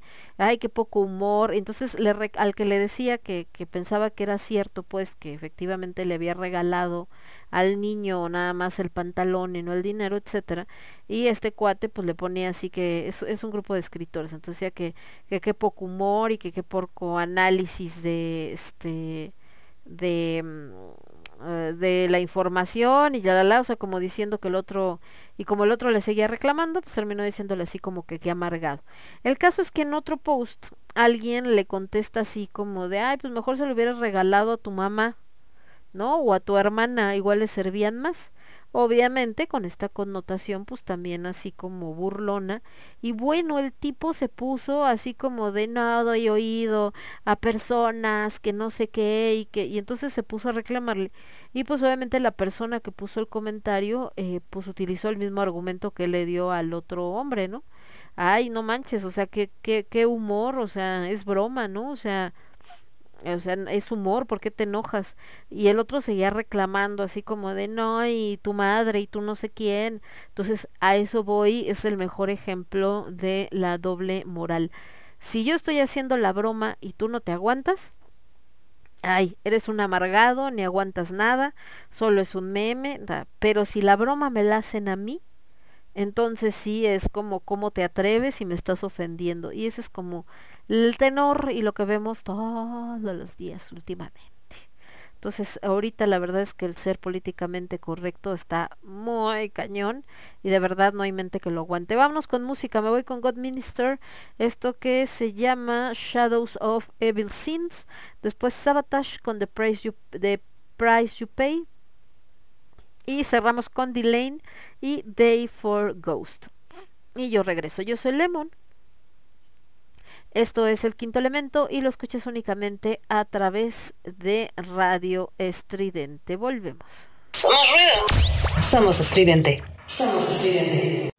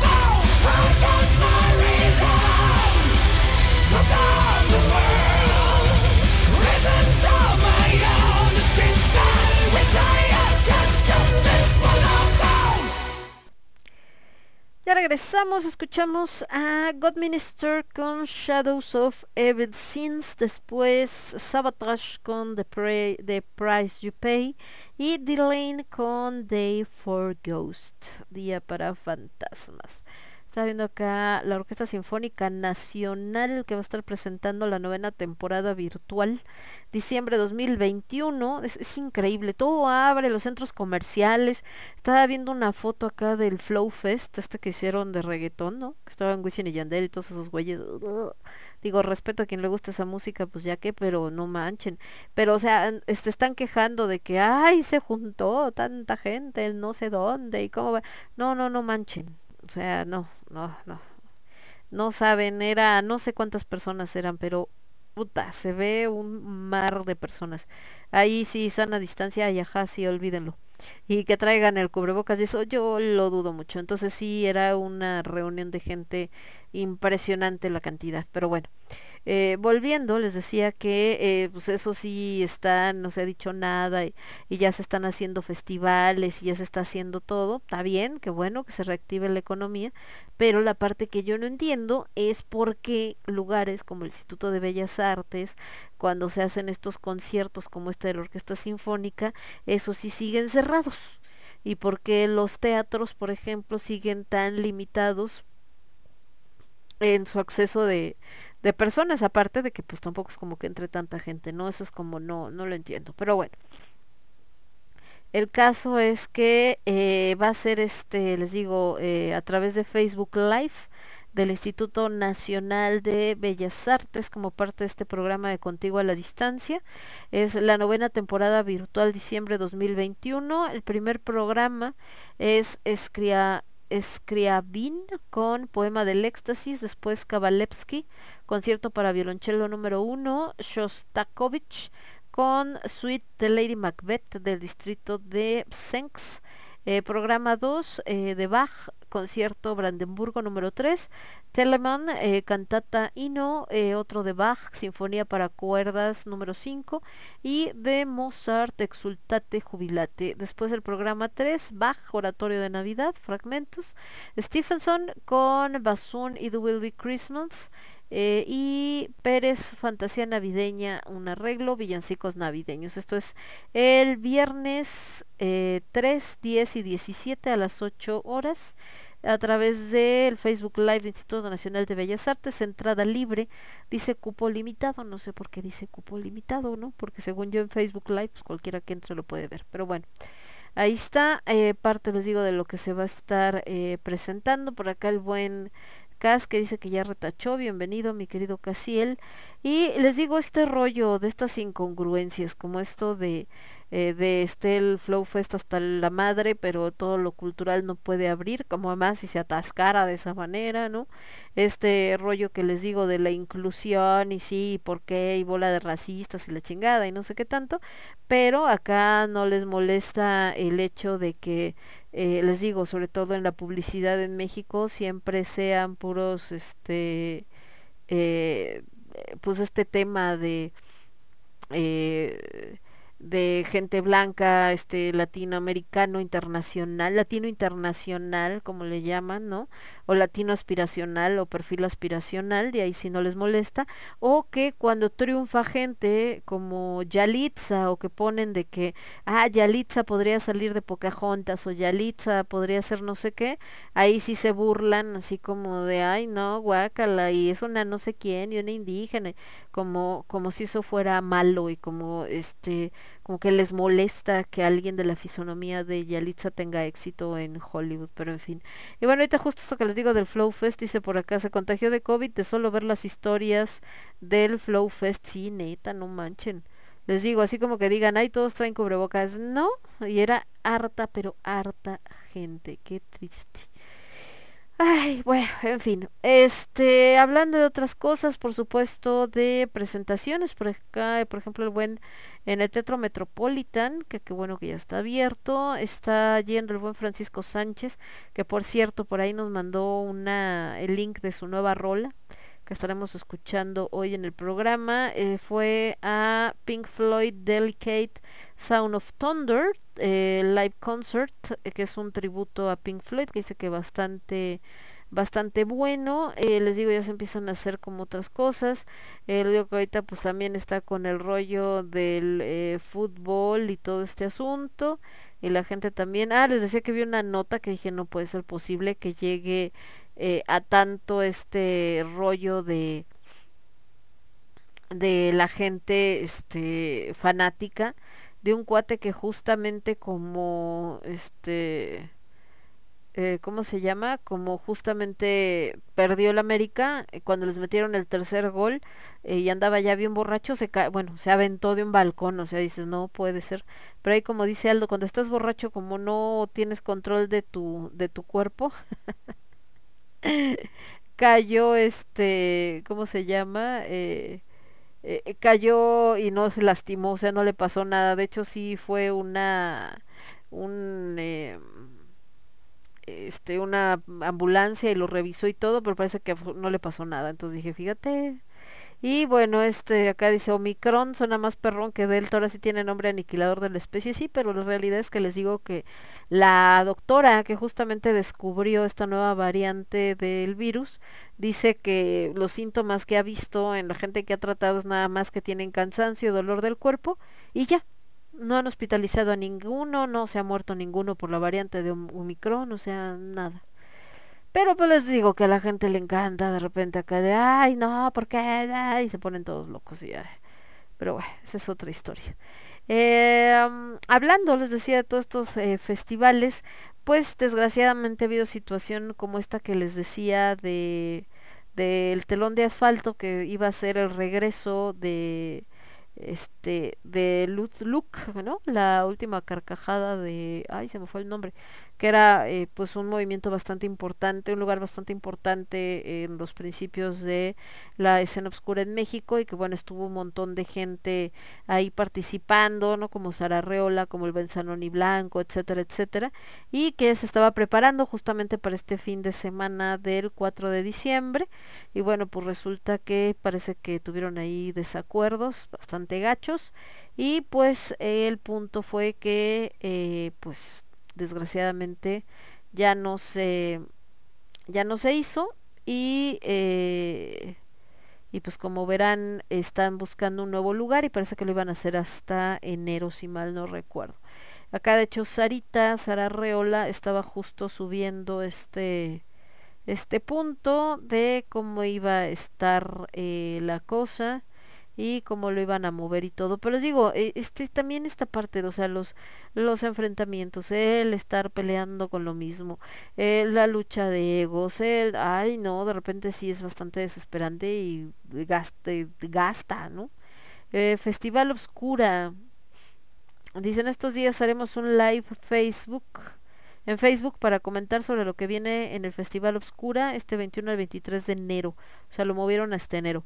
No nos quebramos, al contrario, agarramos más fuerza. Gracias al apoyo de los participantes como del público, José Hernández eh, Ruiz. Y que bueno, por acá alguien se estaba quejando que por qué no les habían avisado que se movieron las fechas. Pues güey, están viendo que son eh, eh, cosas completamente ajenas, ¿no? A, a pues a las circunstancias y todo, pues está este que decía, deberías hacer un grupo de, WhatsApp o de Facebook para informar a los que nos convocaste a participar. Si no es por el grupo de Luke, ni me había enterado de que ya no iba a ser el evento en el teatro que al principio mencionaste. Eso desanima un poco como participante, si es que lo soy, y me gustaría estar informada. Saludos. Y ahí me dice, siguen peor, no, mija, estás viendo que es una situación, acá primero lee bien la información antes de ponerte toda loca, o sea, en buena onda. Pero bueno, ahorita les platico esto de la última carcajada de la cumbancha, que también estuvo bastante feo, pero es importante saberlo porque, híjole, Ay, como dice por acá, la chava desanima, pero no propiamente por esto, porque sabemos que a veces son circunstancias ajenas, sino desanima porque dices, eh, gente que debería estar unida precisamente para que, porque es el colmo, que algo como el Flow Fest junte tantas personas sin ningún problema y se junte una lanototota y puedan vivir de esto y aparte vivir mega súper bien, ¿no? Dándose la vida de millonarios. Y una escena mucho más cultural y que debería estar junta precisamente para seguir creciendo, pues nada más se anda poniendo el pie constantemente unos a otros y entonces en lugar de crecer vamos para atrás. Eso está bastante feo. Pero bueno, vámonos con Cripteria. Me encantan los señores de Cripteria, como ustedes saben. Esto se llama No More Lies.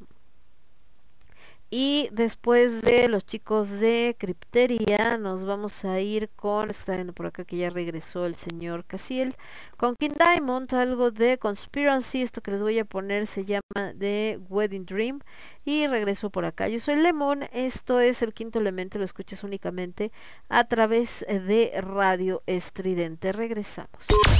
Estás escuchando. Estás escuchando Radio Estridente. Radio Estridente.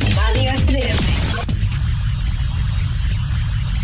Radio Estridente.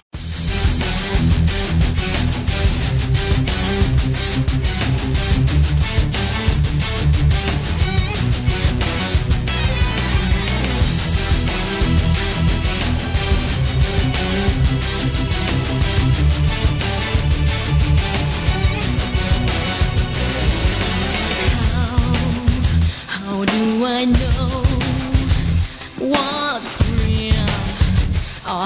we're God supposed to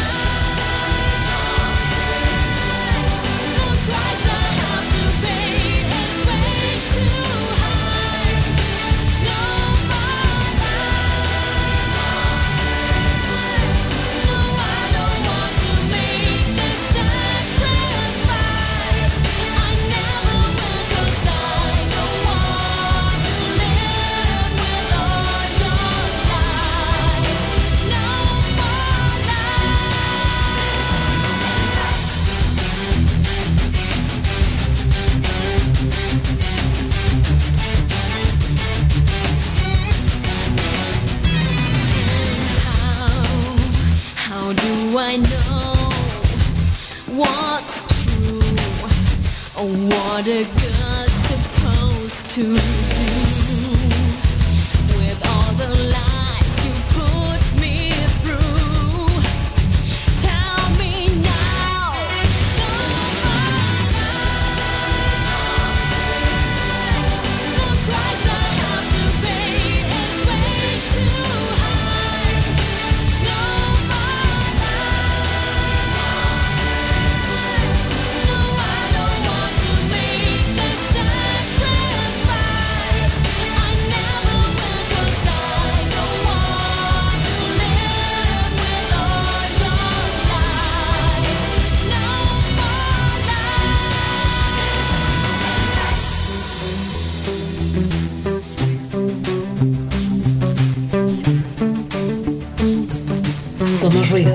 ruido.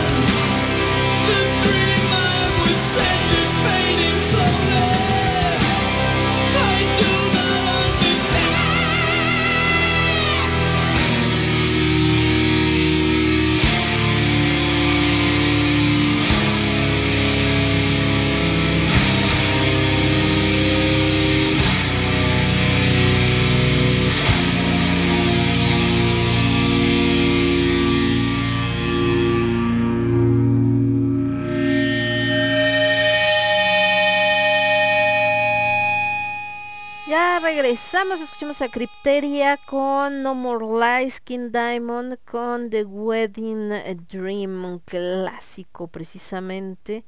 Y bueno, de este lado estábamos viendo, eh, acá ya saben lo que de repente publican en Face, pero resulta ser que por alguna razón se le fue la onda, que les digo. Pero bueno, en eso estamos. Entonces, eh, les comentaba justamente todo este, este rollo, ¿no? De, mm, eh, de, de los estilos, de repente de esto de que ahora están con esta onda de la, de la inclusión y todas estas situaciones eh, forzada, lo que le llaman inclusión forzada, porque finalmente es eso, es algo que, que ni encaja ahí, pero con tal de que no, somos bien inclusivos se hace. Y les digo que aquí en México, desgraciadamente, pues son inclusivos cuando se trata de extranjeros, pero no cuando se trata de nacionales, porque pues eh, Yalitza no ha sido la única que ha tenido que lidiar con eso. Eh, si es Alma Hayek, no hay problema, porque porque Salma es, es guapilla, es era niña nice y todo este rollo, y ah, qué chido que se superó, pero si es alguien que viene de otro origen, por ejemplo, ha pasado con diseñadores o así, ¿no? Diseñador oaxaqueño que de repente empieza a tener éxito en otro país y es, no, es que no sé qué. Y, bueno, y les decía de este rollo de lo que pasó con la última carcajada de la cumbancha, o mejor conocida como Luke. eh, y que hablaban de esta mm, eh, bronca que hubo y que les digo que eh, géneros como este, porque hay algo que sí tiene el reggaetón. Entre ellos se ayudan. Si de repente surge un reggaetonero nuevo, los otros agarran y mira, pues vente y abres en mi concierto, o tocas acá de este lado, o ven qué onda. Y en la escena, pues al revés, pareciera que mientras más se ponen el pie, eh, más son parte de la escena, entonces está bastante gacho. Pero bueno, volvamos. Les decía, eh, en esto que publicaron, lo publicó Eduardo Barajas, que imagino que es parte de los, eh, pues obviamente representantes importantes y de soporte de la última carcajada de la de la cumbancha mejor conocida como Luke, con doble C al final. Dice, estimados amigos de Luke, queridos y solidarios miembros de la comunidad artística que estaban, que están programados en este regreso de Luke a las andadas, si algo me queda claro es que somos mucho más que los obstáculos que de pronto nos aparecen. Luke tiene una larga historia de lucha y no hemos dejado de trabajar distintos proyectos con éxito. Todos y cada uno de los artistas programados mostraron profesionalismo, camaradería y mucho entusiasmo como nosotros por esta iniciativa. Igualmente, la superbanda de amigos y amigas que nos siguen en Facebook, a quienes respetamos totalmente y por ello les queremos platicar a artistas y público lo sucedido. Cuando cerramos LUC, por tanto acoso de las autoridades, esperé pacientemente a que hubiera una propuesta que tuviera que ver con el arte. No quería que el espacio se perdiera. Así llegó mi amigo Antonio Serrano, director de teatro con quien cerré el trato, y así nació Telón de Asfalto.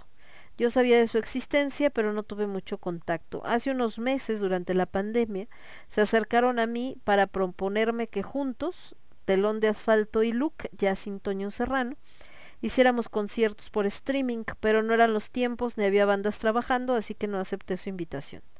Tenemos un proyecto hermoso en la colonia obrera, Aro, trabajamos con niños, niñas y jóvenes a través de las artes y formé parte del Consejo de Cultura de la Alcaldía Cuauhtémoc por invitación del alcalde Néstor Núñez. Debido a esa colaboración se nos asignó el Teatro María Rojo que está ubicado en Tlatelolco. La pandemia no nos dejó trabajar en él y cuando entró la nueva alcaldesa nos pidieron anticipadamente el teatro en el que hasta el momento no hay nada de actividad. En este teatro habíamos programado la muestra rupestre con el apoyo de Beto Ponce y una muestra de arte gótico, Oscura Internacional con José Hernández Rigües, además de los siguientes artistas que es justo mencionar. Ritmo Peligroso, Su Merced, Fractal Beat con Memo Clemente, Poncho Figueroa y otros grandes músicos, La Sonora Balcanera, homenaje a Lobo y Melón con la sonora propaganda de Aldo y Lobito, Malditos, Fausto y su presentación de disco, Flumina, Teatro Frederick. Ahora fuimos nosotros que nos acer quienes nos acercamos al telón de asfalto para ofrecerles colaborar juntos con esa programación. Aceptaron y todo iba muy bien. Hablamos varias veces para cerrar el acuerdo, les pedimos firmar un contrato, a lo que accedieron y el licenciado Mario Montes, gran amigo de Luc, inició la creación de un documento que interrumpimos debido a que Manuel de Telón de Asfalto nos comentó que él tenía un machote de contrato que nos haría llegar, nunca sucedió. Otro tema importante eran las autorizaciones de espectáculos públicos. El mismo Manuel nos comentó que él tenía una gestora que hacía los trámites. Le pedimos que incluyera nuestra programación en su gestión, a lo que respondió que ella les cobraba. Le respondimos, claro, está bien, nunca sucedió. Llegamos el primer día de una programación que ellos ya conocían. Iniciábamos el día jueves 18 de noviembre. El día miércoles 17 Manuel nos comentó que no había permisos, por lo que debíamos suspender el evento del jueves. No estuvimos de acuerdo y Manuel nos dijo no les puedo abrir. Forzados por su actuar, el mismo jueves 18 fui muy temprano a iniciar el trámite que Manuel no había hecho. La empatía de la comunidad artística afloró y Ángel Ancona le dio el teléfono de la directora de Cultura, Julia, de la Alcaldía Benito Juárez, a Abraham Alcalá, de LUC. Presionados por nuestro compromiso con el elenco programado y con la banda de LUC, acostumbrados a resolver, llamamos a Julia, quien con una actitud generosa y empática nos dio soluciones y nos puso en contacto con el gran Alejandro Franco, amable funcionario de la alcaldía, y por sus instrucciones y con su acompañamiento resolvimos las autorizaciones de todos los eventos de noviembre y de diciembre. Tuvimos que pagar una multa por solicitud de permiso temporal, nos ayudaron y pagamos la más baja. Con las autorizaciones y la multa pagada nos volvimos a reunir con Manuel, que no contaba con que íbamos a solucionarlo tan rápido y suponemos que dio los siguientes días libres a su personal. Así que al darle la buena noticia nos comentó que no nos podía abrir, que canceláramos porque no tenía a la persona de limpieza y no había quien nos abriera. Quisiéramos el evento de sábado eh, le expresamos nuestro compromiso con quien estaba programado y con el público. Sin embargo, minimizando artistas y público, se negó a abrir, dándonos únicamente la opción de abrir el sábado. Creo que un elemento más para su poco respeto fue que propusimos cobrar 200 pesos eh, por evento, cantidad que le pareció muy baja y sugirió que se cobrara 500 por persona. Yo no aceptaría llevarle a nuestra banda y artistas para que lograr- lucraran tan gacho con ellos menospreciar el compromiso con Fausto Arellín y Nina Galindo y su trabajo, así como con el público convocado, es algo que no podemos dejar pasar. Somos LUC, valoramos a nuestros artistas y al arte por su función transformadora en la sociedad y lo que somos. No aceptamos esos actos autoritarios de soberbia, así que con una disculpa y mucho pesar, hemos decidido suspender nuestro programa con el telón de asfalto. Hemos recibido dos invitaciones a rentar dos locales para reabrir el look libre e independiente. Con ustedes somos mucho más que estos inconvenientes y bueno, bien esto que les comentaba de que eh, pues justamente por eso pues están eh, tratando, ¿no? De, de ver, no se sabe todavía si van a rentar, si van a si se van a unir con alguien más, en eso están, y bueno, por eso se movió este festival que habían planeado hasta enero, pero pues esta fue la situación. En el telón de asfalto se presenta eh, teatro, por ejemplo, ahí está el, el show de esquizofrenia, bueno, no el show, la obra de esquizofrenia de Rafael Perrín entre otras cosas, ¿no? Y obviamente pues la gente acá poniendo que siempre fue un lugar de resistencia, que la gente pueste, que qué pena, ¿no? Y que pues que se haya perdido esta dirección que era perpetua número 4, que mucho tiempo fue el look precisamente. Y que bueno, lo bueno que pase ahorita y no después es que eh, pues eh, se va a, a tratar de, de buscar otras opciones. Tere Estrada eh, pues puso ese mismo día con el evento que iba a ser el 19 de noviembre. Dice, por respeto a toda la banda que iba a ir hoy a Perpetua número 4, ofreceré un concierto vía Facebook Live a las siete y media por acá. Y bueno, subió acá su, su liga. Y, em, y bueno, por acá dice, por lo que comentas, estimado Lalo, ello es cierto, se ofreció el apoyo. Y para seguridad del trato, un documento privado muy formal acordé la situación de regreso a la pandemia, donde se establecería eh, una equidad económica entre los que intervendrían en el desarrollo del proyecto, pero cuando hay soberbia y denotación en la intención de asociarse nada sale bien. Bien dicho, bien dice el dicho, camina para que corras, así no se puede, no hay disposición, solo avaricia. El espíritu de la banda Luke es de hermandad, de gozo en el ambiente, del arte no se puede ser mercenario. Ya habrá otro lugar con disposición al proyecto. Saludo Lalos Barajas y compañía. Y luego por acá igual apoyo total a Luke resistiendo como siempre, no se junten con gente gandalla, apoyo a Luke y a la eh, Balcanera, eh, ellos se lo pierden, mercenarios, ¿no? De lejitos y que mejor así. Y bueno, esto de que se mueve el festival que había puesto Sara a el evento hasta el 21, 22 y 23 de enero. Y pues esto de que la escena oscura está más fuerte que nunca. Acá pues lástima también que que no se pudo eh, mantener este les digo este lugar de este de de perpetua número 4 me imagino por el tema de que pues de que era como el este supongo como el clásico qué sé yo no y pues también otros acá diciendo pues estamos todos puestos y ya sabes el apoyo etcétera. Pues bueno les digo les platico porque pues está bastante triste el asunto.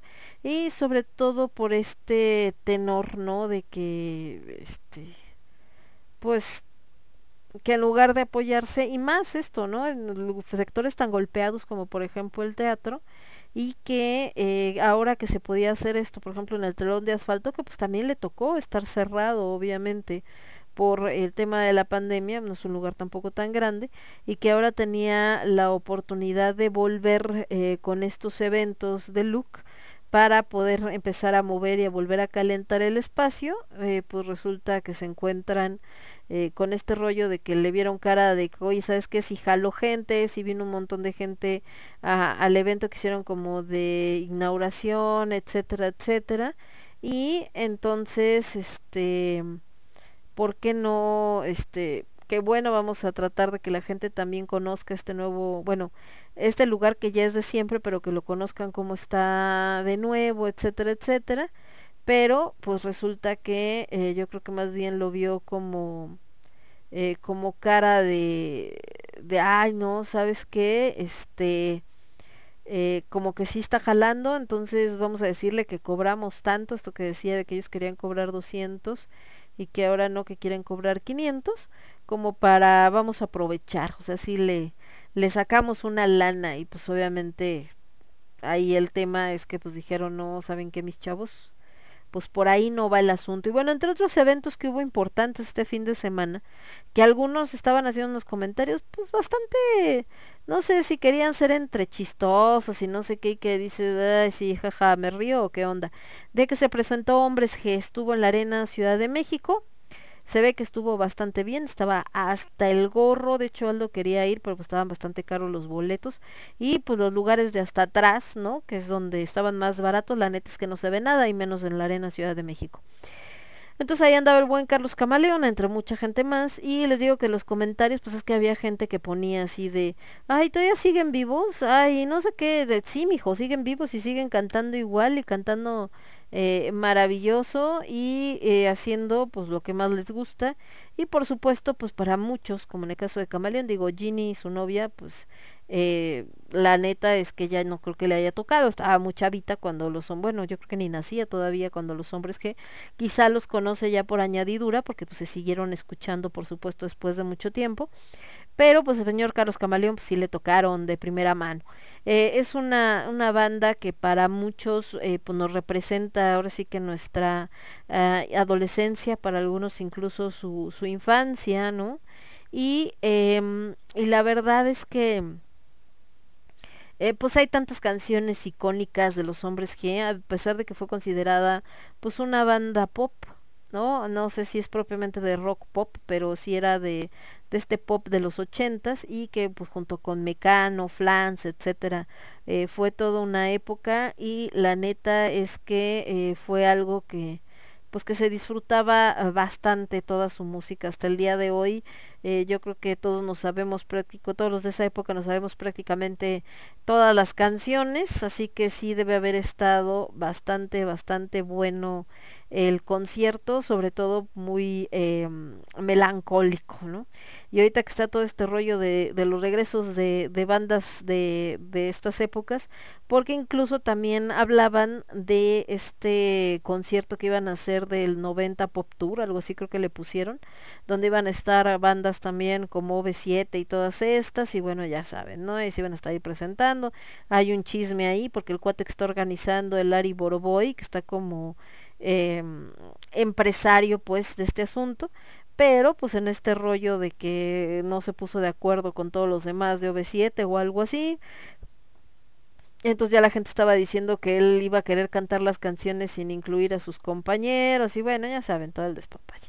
Y pues en eso andan, pero bueno, eh, la realidad o a lo que me refiero es en esto que les comento finalmente de la... em, pues finalmente de la nostalgia de estas épocas y pues también es resultado de como lo que vemos ahora de este Flow Fest que independientemente de que haya mucha gente que le guste o no el reggaetón, el tema es que se ha vuelto como que lo único que existe y eso es realmente una bronca porque eh, no le dejas de más opciones a las personas y de ahí que entonces venga pues esta nostalgia de tratar de buscar pues otras cosas, ¿no? O sea, eh, pues no encuentro música moderna o bueno de esta época, ¿no? Que, que sea diferente al reggaetón, por donde busques lo único que hay es reggaetón, entonces, ¿qué otras opciones me quedan? Pues buscar la música de antes, ¿no?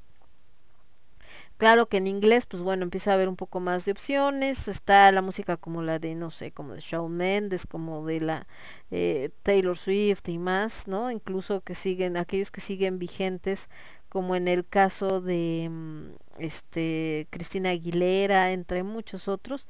Entonces, pues bueno, así está el asunto. Y eh, pues, ¿qué les digo? Eh, de este lado, déjenme ver qué más teníamos. Estamos viendo qué más comentarios nos decían y qué más por acá. No, todo está bastante bien. Y viendo eh, de publicaciones, aparte de que les decía de hombres G y demás. Nos vamos a ir con un poco más de música y regresamos. Por acá algunas notas que de repente parecen bastante absurdas, pero bueno. Ah, hoy fue el maratón también de la Ciudad de México, ahí andaban varios de mis compañeros que les gusta correr, ahí andaban. Eh, entonces estaba este cerrada gran parte de la ciudad, no sé si les tocó aquí en la Ciudad de México, que les cuento que sí se puso bastante complicado, pero eh, pues parece bastante bien.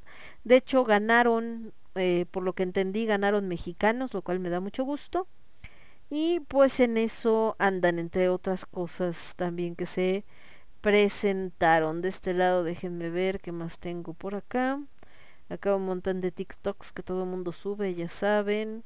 Y todo este rollo. Eh, Hanukkah para los judíos empieza el 25, desde la tarde del, bueno, empieza el 25 de Kislev, que me imagino que es como se toman los meses en la religión judía, y desde, empieza desde la tarde del 28 de noviembre, o sea, hoy, bueno, ayer, porque ya estamos acá, desde hace ratito, hace unas horas, hasta la tarde del 6 de diciembre. Hanukkah, el milagro en nuestras vidas, ok. Bueno, recuerden esto, que para los judíos los años son diferentes a los de nosotros, es decir, para nosotros estamos en el año 2021 después de Cristo.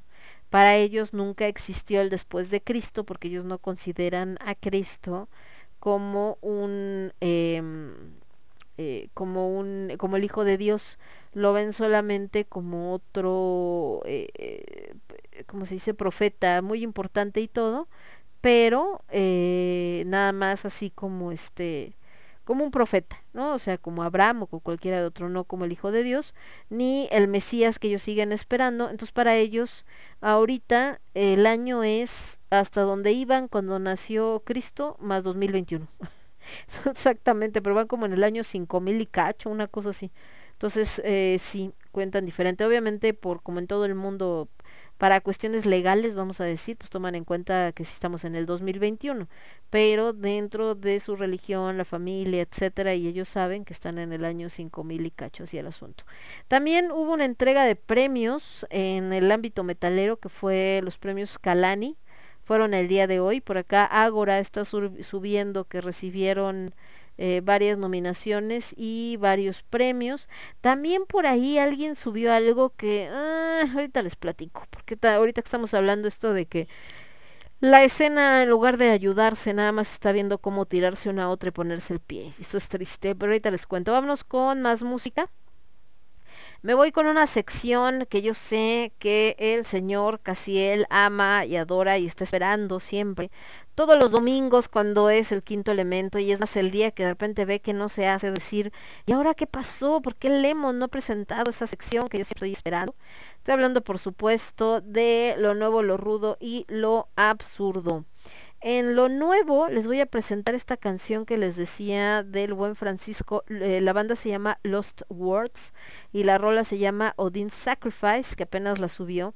En lo rudo me voy a ir con una banda que se llama Persephone y la rola se llama Merkaba. Y por supuesto ya saben que no puede faltar el absurdo, hoy muy ad hoc. Y regresamos. Entonces, vámonos acá a este lado está Los Words, después Persephone y después el absurdo, pero espérame porque el absurdo no puede presentarse si no tiene su rolita de presentación, que ya por eso Cas cuando escucha a los señores de Disturbed con Indestructible le da chorrillo, pero ¿en dónde están? Ay, ya me perdí, ¿dónde está la música? Música, es que moví la música, más bien moví la carpeta de música del lugar, entonces ya toda la que se había quedado grabada ya sabrán que ahora no toca y entonces de repente le pones y se la brinca. Y ¿por qué se la brincó? Pues porque ya no la reconoce, ¿verdad? Cuando mueves algo de lugar en la computadora, lo cambia. Disturbed, acá está Indestructible, ahí está. y regresamos. Yo soy Lemón, esto es el quinto elemento, lo escuchas únicamente a través de Radio Estridente. Vuelve. Somos ruido, somos estridente. He did not feel this sacrifice a vain or empty one. And we will not debate his profound wisdom at these proceedings.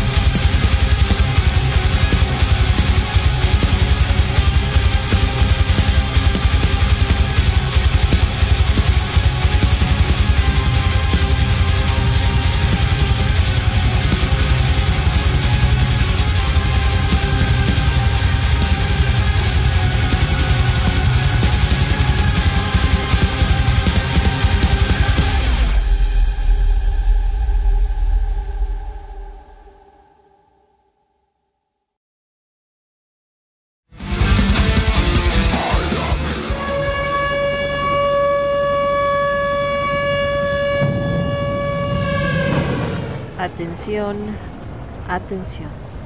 La rola que escucharás a continuación puede ser perjudicial para la salud y no es apta para metaleros cardíacos.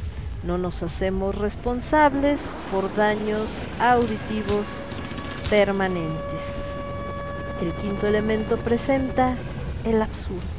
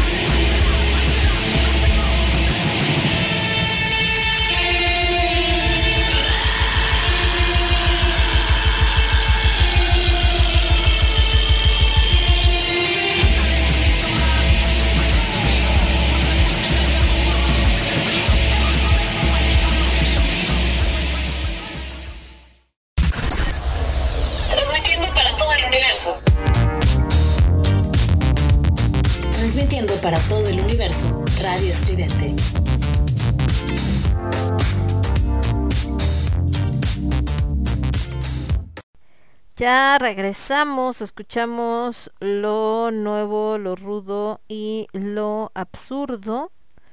De este lado, como podrán ver, eh, tenemos en lo nuevo los señores de... Ay, espérenme, de los Words, con esto que se llamó Odin's Sacrifice, si mal no recuerdo, sí. En lo rudo escuchamos algo de lo nuevo de esta banda que se llama Persephone y la rola se llamó Merkaba, que son de Nuclear Blast. Y en lo rudo, no sé qué demonios es esto. Alguien pensó que era una buena idea mezclar reggaetón con black metal. Y literal así dice, Satanás, gasolina, black metal, reggaetón. Ah, no, Satans, gasolina, black metal, reggaetón. Y el artista, la banda, no sé cómo llamarle, se llama Sephiroth. Y de hecho, literal en el video dice, este, ay, ¿cómo dice? El nuevo, el nuevo black metal, o lo nuevo en black metal, o lo mejor en black metal, una cosa así. Entonces, aunque ustedes no lo crean, sí existe gente haciendo esas cosas y poniendo ese rollo. Por acá el señor eh, Casiel, nomás que déjenme, puedo leer lo que me estaba poniendo Casiel, porque este no me dejaba leer este lado. Dice mm, que, mm, dice, ah bueno, primero esto que estaba diciendo de que espera la, la mm, sección del nuevo lo rudo lo absurdo, dice, mentira, yo nunca he dicho eso. Dice, cheale, cha, dice, ya hasta le dije a mi hermano que le ponga pausa a su peli, no sufriré solo. Dice, no sé qué sea, pero mi hermano ya se está convulsionando. Dice, ja, brincó, dice, estuvo tan feo el absurdo que se interrumpió el absurdo, dice por acá. Y acá de lo rudo, ¿cuál de los? Pues, este, imagínate. O sea, dime en qué universo alguien piensa que es buena idea mezclar black metal con reggaetón. O sea, que, que, que- no- yo no me imagino esas reuniones así de alguien queriendo hacer un video y así de, a ver, ¿qué hacemos? Ah, ya sé, vamos a mezclar una canción de black metal y le ponemos reggaetón, porque es lo que está de moda, sí, y va a sonar genial, los dijo nadie nunca, ¿no? O sea, les digo, de, en- en- o sea, no, no entiendo, la cabeza de quién cabe semejante estupidez. O sea, ¿a quién se le puede ocurrir así como de, ah, sí, vamos a hacerlo? Pero además, o sea, no como broma, como hace, por ejemplo, Tropical Forever o todos ellos, que es como mucho por echar desmadre, que de, pero lo chistoso es que de eso viven, que es lo más curioso, ¿no? pero quién puede decir así como de ah sí vamos a hacerlo va o sea no entiendo no me imaginaría yo nadie pero en fin entonces les decía estábamos platicando de este rollo de las culturas de la cancelación y todo este asunto. Pero eh, pues la cosa es que se siguen haciendo, bueno, otra de las de las últimas y que también se hizo eh, gran cacareo al respecto, aunque la realidad es que ya habían salido latinos en las películas de superhéroes, fue precisamente esta de The Immortals, donde em, pues sale justamente Salma Hayek, ¿no? Entonces se hizo así como la, ay, sale Salma y una mexicana, pero la verdad es que ya habían salido desde antes los latinos, ¿no? Pero pues qué bueno que se incluyan, pero ojalá se incluyan porque van con la historia, no nada más porque está de moda meter a gente de otra, este, de otra, este, nacionalidad y otras cosas como para ver que somos bien, bien inclusivos, ¿no? Pero en fin, hice por acá en la cabeza de quienes lo hicieron, ya sé de qué en cabeza cabe. Otra película que también eh, salió apenas y que por ahí creo que el señor Casiel ya la vio, fue la de los cazafantasmas, que también a mí se me hicieron, creo que se los había comentado, no me acuerdo, como de muy eh, mal gusto estos que estaban diciendo como de, ay, ya los que van a cazar es a ellos, porque ve cómo se ven, la gente envejece, señores. ¿no? Todos estos chavitos han de creer que, que ellos no van a llegar, bueno, como luego se ponen con sus ataques de ansiedad y todo, capaz que sí no llegan a los 40, pero como si no fueran a llegar algún día a esa edad, entonces este, este asunto de, este, ay, no manches, ¿qué les pasó? ¿Qué les pasó? Pues los años. O sea, todos en la vida en algún momento vamos envejeciendo, es normal. Este, de hecho apenas no me acuerdo quién estaba diciendo que había subido una de las de estas artistas, pero no recuerdo ahorita una una de las chicas que había subido sus fotos sin filtros y dijo, "Sí, así soy. La gente envejece, me salen arrugas, normal." Porque les digo, este rollo de entre los filtros, el Photoshop y todo este rollo, han hecho creer que la gente no cambia, y como la canción de Alejandra Guzmán, ¿no? Que eternamente son jóvenes. No, señores, no. Hay gente que es muy tragaño, sí, ahí está Cher, por ejemplo, ¿no? Maribel Guardia, Susana Zabaleta, pero tampoco quiere decir que no tengan arrugas y tampoco quiere decir que no se les note la edad. Entonces, eh, en este caso de los cazafantasmas, pues, estamos hablando de que es una película icónica de los ochentas. Ellos en los ochentas han de haber tenido 30 años más o menos. Si fue en los 80 estamos hablando que son 90, 2000, 2010, 2020, hace 40 años.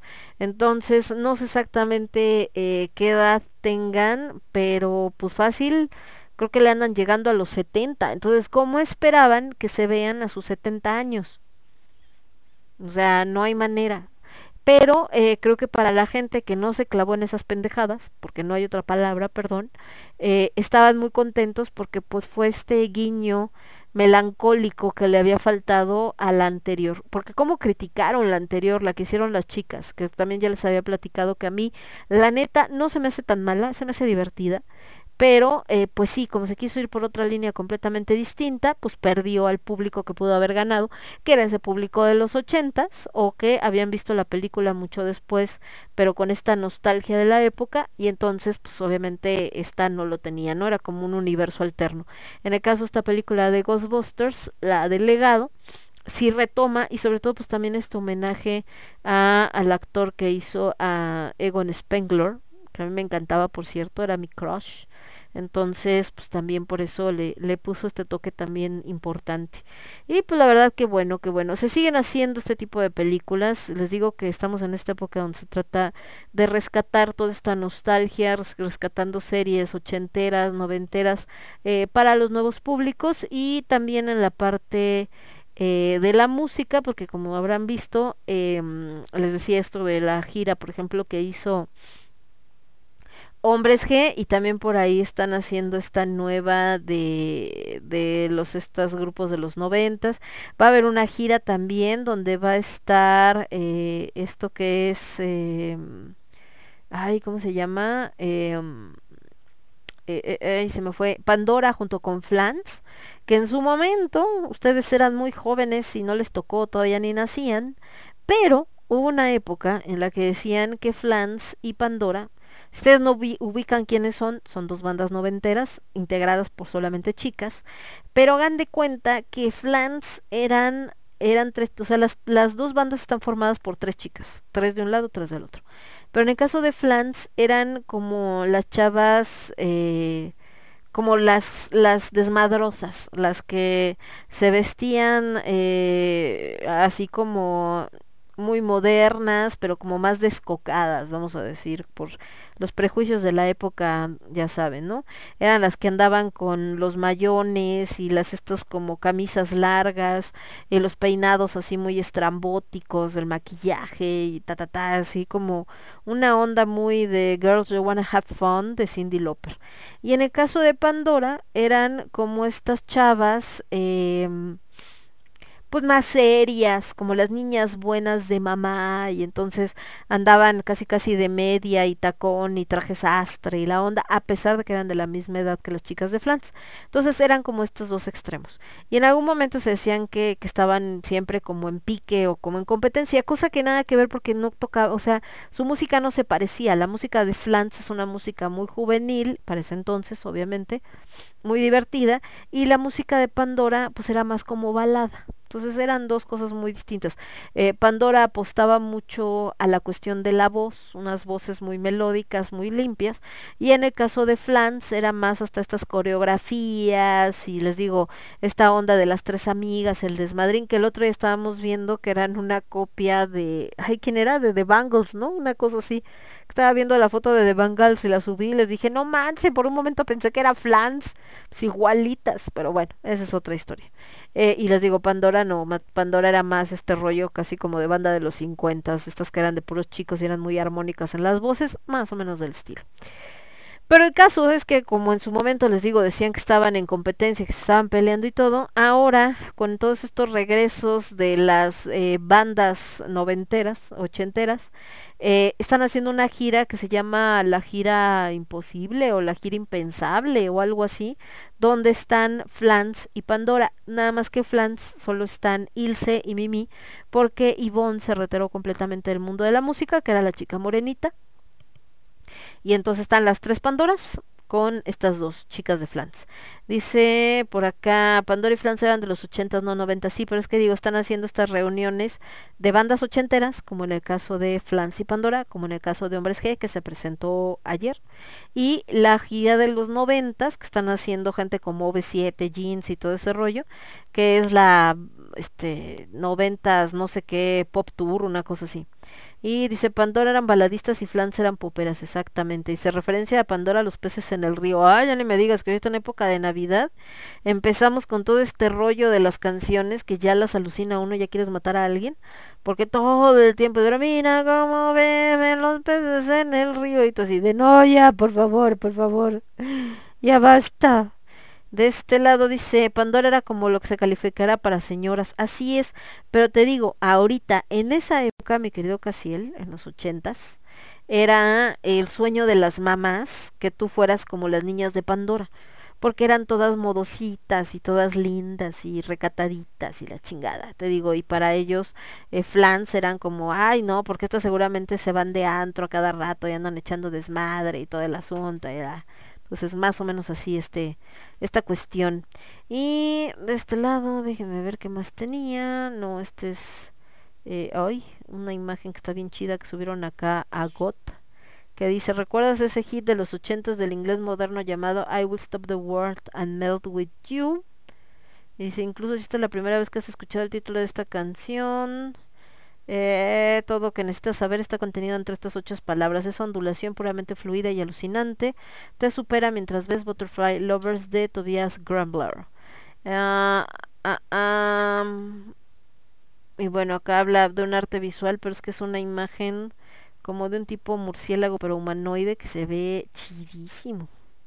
Que dice que más que mariposa es, es como una animación, o bueno, un efecto acá como entre pues no sé si de animación, fotografía o qué, pero se ve bien padre, está bien raro. Y dice, ya sé si me tocó aún, pero te tocó yo creo que de niño casi, no manches. Y de este lado, ah, por cierto, ahorita también para los que les gusta la literatura está la la FIL de Guadalajara. De hecho, estaba platicando hoy con una de las escritoras que va a ir a presentar un par de libros por allá. También por allá anda la señorita Elizabeth Frank, con quien tuvimos eh, la plática, ¿se acuerdan? Ella participó en el Festival Octubre Negro. Elizabeth ya anda por allá en la FIL, también presentando eh, su nuevo libro y acompañando a otros autores y demás. Dice, si hasta, hasta no controles la cantaba Topollillo. Ah, lo que pasa es que no controles es española. Es de, esa la cantaba, mm, ay, la cantaba Ole Ole, la de No Controles, fíjate. Y de hecho también la de, bueno, varias, seguramente eran covers, ya saben, este, México le encantaba este, este tipo de productores hacer estas canciones que se pirateaban de otros idiomas. La otra que encontramos es la de A cada paso que la cantaba Flans, pero originalmente la cantaba Luz Casal, de hecho yo la tengo en la versión de Luz Casal también, nada más que la, la versión de Luz Casal sí es como muchísimo más seria, ¿no? Así muy, muy hasta medio, este, tristona, digamos, y la de Flans pues era más de desmadre y todo, entonces ahí está. Y de este lado, déjenme ver.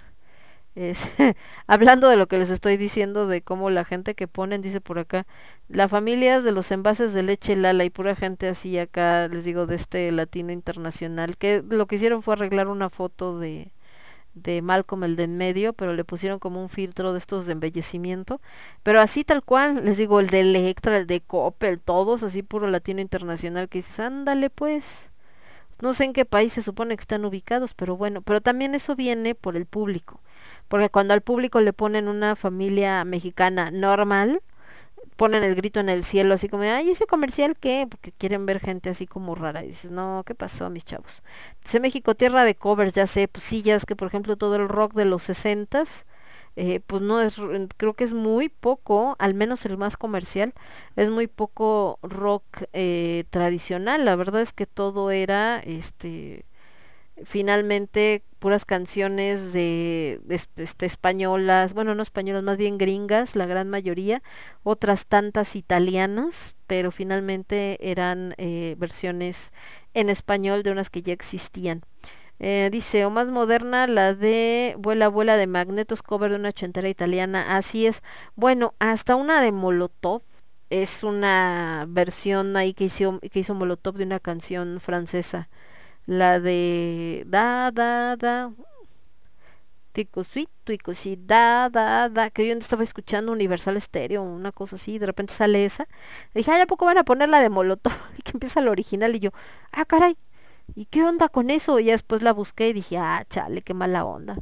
De las que se entera uno, ni siquiera ese es original, qué triste. Vámonos con más música, ya que andamos en esto de Disturbed. Ay, pero no sé si está aquí. Que quería ponerla, pero creo que no la tengo aquí, no importa. Bueno, vámonos con otra de ellos. Es que quería poner la de Sound of Silence, que es una preciosidad de rola. Pero creo que no está. Entonces vámonos con algo de ellos que se llama Another Way to Die. Otra manera de morir. Y después de los señores de Disturbed. Ya que andamos en ese estilo. ¿Quién más es de ese estilo que tenga yo por acá? Vemos algo con Distorted. Es una banda israelita, si mal no recuerdo. Y de ellos nos vamos a ir con esto que se llama... Ay, espérenme, no, porque esta jale está muy cortita, me lo imaginé. Es que acá el problema con estas bandas es que luego tienen rolas bien largas. Pero sí, está bien. Vámonos entonces con esto de Disturbed, Another Way to Die y después Distorted con In Light y yo regreso con ustedes en un segundo. Bueno, no, en varios. Yo soy Lemon, esto es el quinto elemento lo escuchas únicamente a través de Radio Estridente. ¡Ay, me cayó Chahuistle, un gatito! Regresamos. Somos ruido. Somos estridente. Somos estridente.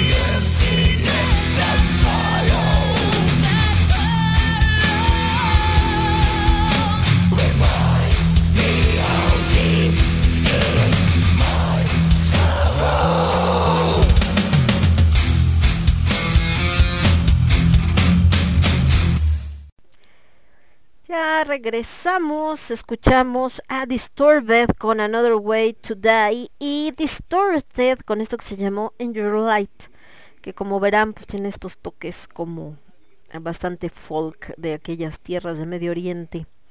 Y Testrado Cass decía que mm, dice que esa que dices de Molotov fue parte de un disco que hicieron de covers ochenteros.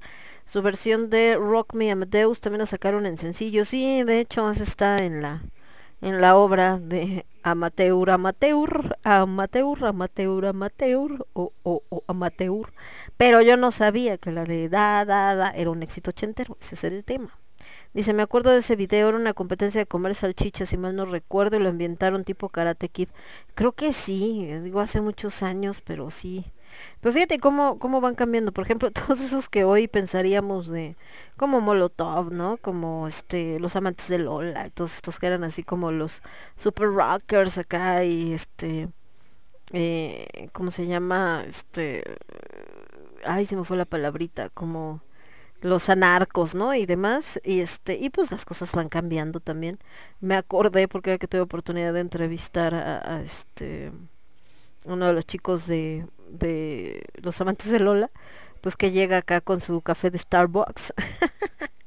Digo, no tiene nada de malo, pero me dio mucha risa, ¿no? O como alguien, no sé, como San Pascualito Rey, que todo el mundo, ay, sí, la pura bandota, y de repente ves la lista de su catering que pide para sus presentaciones y casi así de tres botellitos de agua Evian, digo, no, la marca, ¿no? Pero hagan de cuenta, así como tres botellitos de agua Evian y este, chapata de carne no sé quién con tal, y dices. Pero bueno, pues es parte también de repente del, del show. Eh, de este lado estaba viendo qué más decían y bueno, algunas cositas más lo que estaba platicando acá el niño casi, bueno, esto que les decía, ah, de lo de, de este, los premios Calani, que les decía que de repente parece que en lugar de, digo, en lugar de echarse montón, eh, se ponen a este, ¿cómo se llama? Eh, se ponen a, a echarse y a estar tratando de ponerse el pie y todo. Eh, y otra cosa que sucedió fue de estos justo estos cantantes de urbano que también estaba hasta la madre un evento aparte del Flow Fest estaba Carol G que la verdad yo no la ubico pues es una cantante de esos mismos grupitos y resulta que está haciendo una presentación y viene bajando unas escaleras de metal también horrendas y que se cae y se ha dado un santo madrazo pero madrazo pero el tema no fue el madrazo que se metió, no es la primera ni la última que se cae en un concierto, ¿no? Eh, pero el tema, y porque todo el mundo estaba así como de, ay, pobrecita, y que no sé qué, y chalala, ¿no? Es cantante de reggaetón también. El caso es que em, ya cuando está haciendo una de estas canciones como más románticas, vamos a decir, que está sentada ahí junto al piano, eh, no había dicho nada, estaba así como haciendo su presentación, resulta que se le atora el zapato este de plataforma y se dio hasta su madre, se dio su madre porque se cayó bien gacho, eh, la levantan y todo el show y ya sigue con el espectáculo. Pero les digo, después donde ya está acá como, como sentada platicando y no sé qué, empieza a llorar y le dice a la gente así como ay, no sé qué, y sí me dolió y la fregada. Y están hablando acá también de que, mm, este, que bueno, después dijo que, que sí estaba muy adolorida, que se le partieron todas las uñas y que se, igual se partió la, dorrilla- la rodilla, que porque le dolía todo, y luego que se puso a llorar y que no sé qué. Y pero, y bueno, dijo que después que, que el haber llenado esa arena, este, eh, es lo más emocionante y que este, que por favor se olvidaran de lo que había pasado porque ella quería que fuera perfecto y bueno, se puso a llorar y todo, y bueno, todos sus fans así como que ay, que qué chido, ¿no? Ya saben y demás, pero, eh, y bueno, dejándole buenos deseos y muchos halagos, pero también hubo mucha gente, por supuesto, nunca faltan, ¿no? Que se burlaron de la caída, eh, pero pues otra también es el hecho de que se cayó y la canción seguía como si nada, ¿no? Y entonces fue así como de, ah, cabrón. O sea, no manches, como, este, cómo le hizo, ¿no? Para que aunque se está cayendo, sigue cantando como si no le pasara nada. Está chido, ¿no? Entonces, eh, pues sí, o sea, esa parte de que estás yendo un concierto, O sea, no es como que se estuviera presentando en un programa de televisión. No, no, no. Se supone que está en un concierto y resulta que no canta en vivo, ¿no? Que todo es playback. Entonces, eh, pues también muchos de los comentarios son en ese sentido, así como de que el caerse no tiene nada de malo o de raro, que a todo mundo le pasa, ¿no? Y que el verdaderamente ridículo y decepcionante es pues enterarse de que no canta en vivo, que porque al final pues por eso estás pagando. Entonces, pues sí es eso, o sea, la onda de eh, les digo, no, no es como en la tele que te dicen, pues tienes que cantar playback porque tienes que cantar playback, o sea, no tenemos, eh, eh, eh, no tenemos aquí algo para poderte hacer que canten tus músicos ni nada, entonces con la pena, que pasa mucho, Televisa es muy dado a hacer esas cosas. Pero en este caso, les digo, un concierto donde tienes una mega producción, donde están pagando boletos de un chingo de lana, porque aparte baratos no son, y resulta que la reina ni siquiera se toma la molestia de cantar en vivo, pues está muy cabrón. Pero bueno. Y por otro lado, les decía de Matt Mikkelsen, que cumple 56 años, el buen Matt Mikkelsen. Ay, miren Sagitario, qué chistoso. Y por otro lado, les decía esto de, de Kalani, porque resulta que una de las bandas que participó, o sea, apenas fue hoy, ¿no? O sea, fue hoy. Una de las bandas que participó, pues me imagino que amenizando, este, cantando, qué sé yo, subió una foto donde está una bolsa con unas salchichas y una bolsa con pan de este como para hot dog. Y entonces sube quejándose de que, ay, lo que recibimos em, por tocar en los premios Calani, unas salchichas, este, una bolsa con salchichas y un pan frío, ¿no? Así como de que bueno, pues ya ni modo, y entonces pues todo el mundo diciendo, ay, qué mala onda. O sea, sí, pero también me quedé eh, pensando en este sentido de que, a ver, en algún momento cuando te invitaron a tocar en los premios, te deben de haber dicho, te vamos a dar esto, no te vamos a dar esto, vas gratis, no vas gratis, se te va a dar la cena, no se no sé, algo, ¿no? Entonces, eh, es muy fácil agarrar y decir, ay, vean lo que nos dieron, sí, pero tú en qué quedaste con la organización. Si quedaste en que te iban a pagar algo y no te pagaron, voy de acuerdo que te quejes. Si quedaron en que te iban a dar una cena formal y no te dieron nada, estoy de acuerdo en que te quejes. Pero si no te prometieron nada y tú dijiste, no importa, yo así toco, y lo de las salchichas y el pan haya sido como haya sido, te lo dieron extra o te lo dieron de regalo o lo que sea, pues también se me hace como de muy mal gusto y ponerte acá a decir, ay, verán lo que me dieron, que te prometieron. No, pues nada, ah, entonces no estés chingando, ¿no? Digo, perdón, pero así es.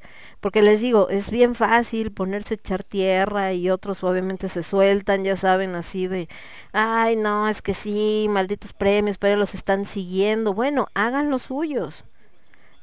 Del señor Mando Calani será lo que quieran, porque se hablan mil cosas de él, buenas, malas, peores, etcétera.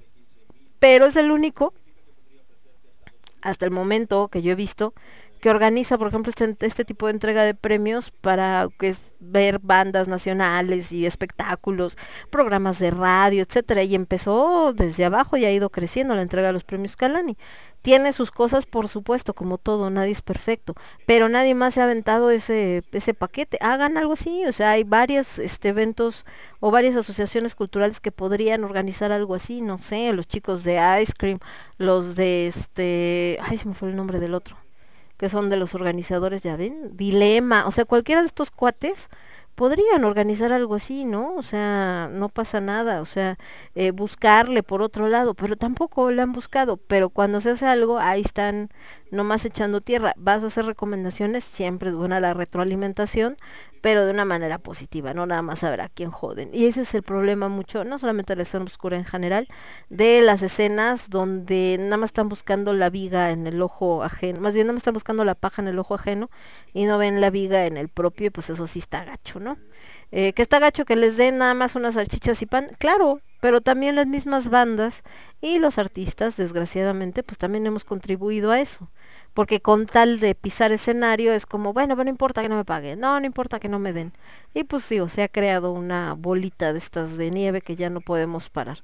Eh, por otro lado, les decía que andan en la FIL, por ejemplo, el buen Ruin Andrade, que anda en el stand B13, con la editorial Escombros y ahí andan este poniendo sus libros.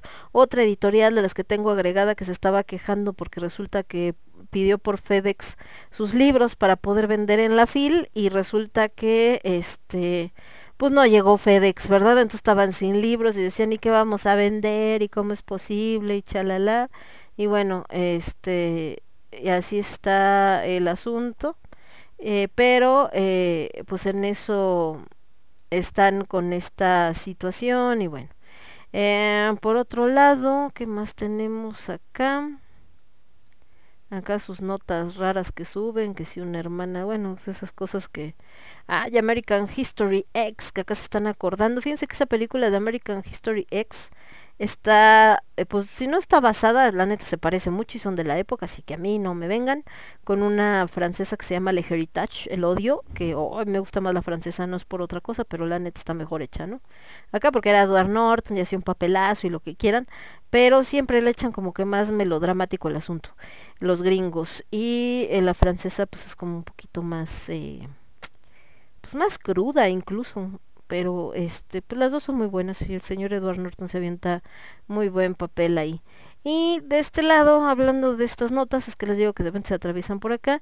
Y lo que les decía de las películas, ¿no? Que se quejan de que no hay dinero en México, la devaluación y cómo es posible. Pero ya se agotaron las entradas para la película de No Way Home de Spider-Man. O sea, neta, neta, lo bueno es que no tienen dinero. O sea, prefieren no comer, pero ir a ver la película, no manchen. Entonces por eso, ah, ya. Ya cuando la gente se empieza a quejar de ese tipo de cosas, cuestiones económicas, digo, mira, mejor no le movamos esas aguas. Vámonos con más música, mejor. Nos vamos a ir con algo de Nightmare, esta banda australiana, con esto que se llama The Conan Saga, hablando de estas em, series icónicas y melancólicas de los ochentas. Incluso creo que esta es de los setentas, la de Conan que el otro día también estaba viendo viendo que la serie de, de China salió de Hércules, creo que era la, la serie, que salió un güero así de cabello largo. Y este, y se hizo mucho más famosa después China, porque aparte es muy buena, Lucy Lawless se aventó un papelazo en esa, en esa serie, la verdad muy chido. Y, pues bueno, por ahí también estaban acordándose de esas, de esas épocas. Nos vamos después con los señores de Firewind, esto que se llama ah, The Forgotten Memory y antes de Conan Saga. Y yo regreso con ustedes en un instante. Yo soy Lemon, esto es el quinto elemento y lo escuchas únicamente a través de Radio Estridente. Volvemos. Somos ruido, somos estridente.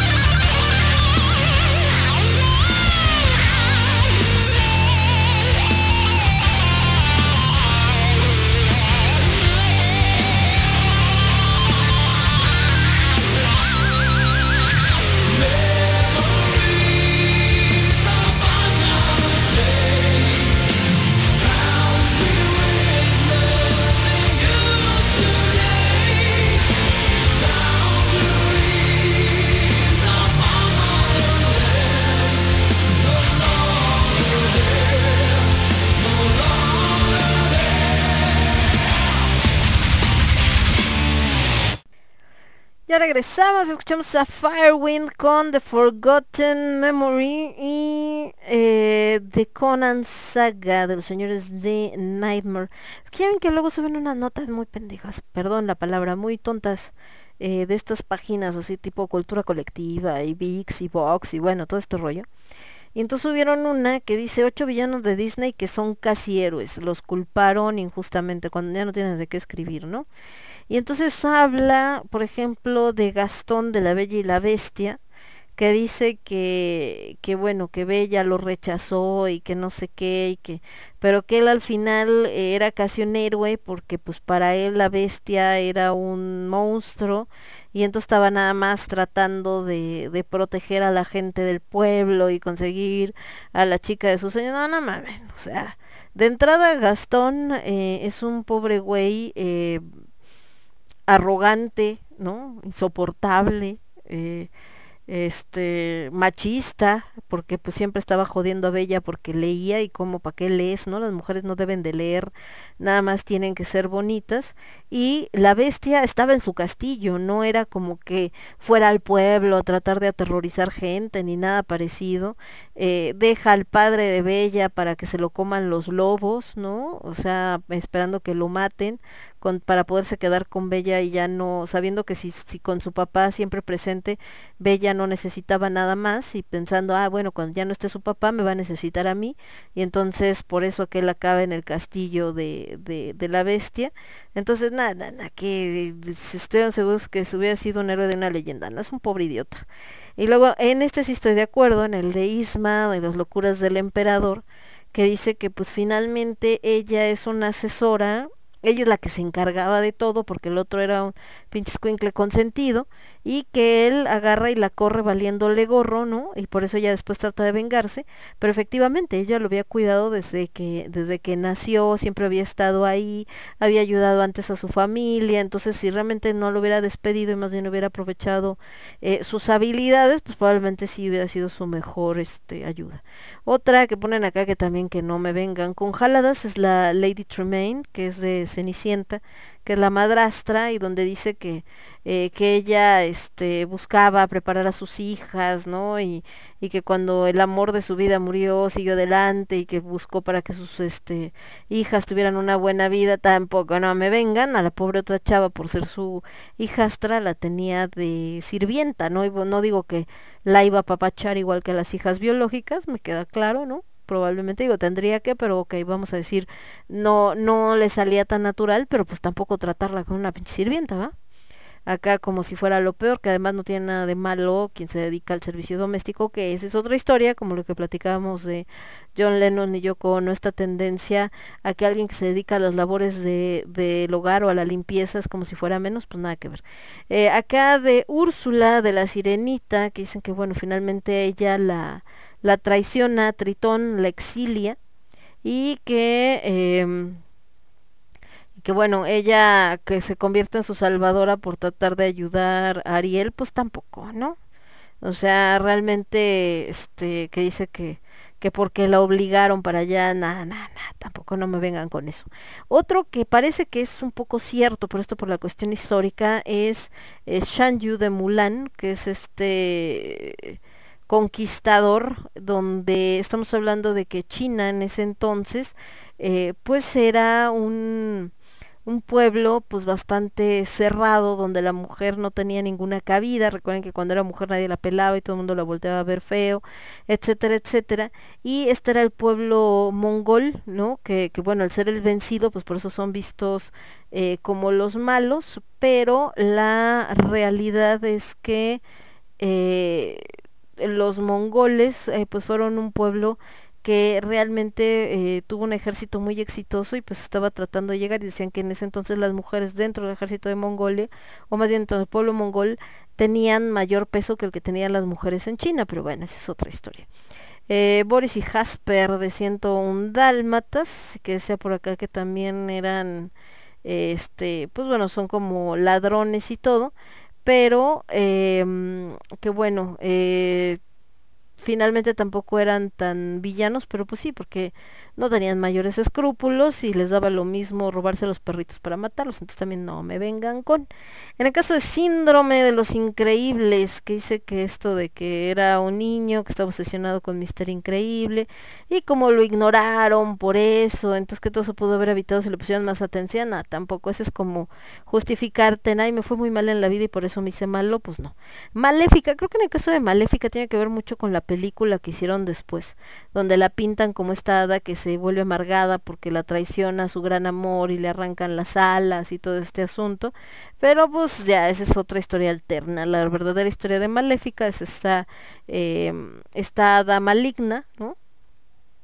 que se enoja porque no la incluyen cuando nace la princesa y en venganza le echa la maldición porque la hicieron sentir eh, no bienvenida y que bueno si lo hubieran tratado bien pero pues es como la misma historia el caer en este rollo de pobrecita fue por las circunstancias si no le hubieran hecho es como cuando hablan de de lo de Hitler, donde dicen que si le hubieran hecho caso cuando llevó sus pinturas a los institutos estos de arte eh, judíos, pues probablemente no se hubiera vuelto el, el monstruo en el que se convirtió, pero pues este, como dicen, si lo hubiera, si lo hubiera existe, si mi abuelita tuviera ruedas fuera bicicleta, entonces pues no, nada que ver.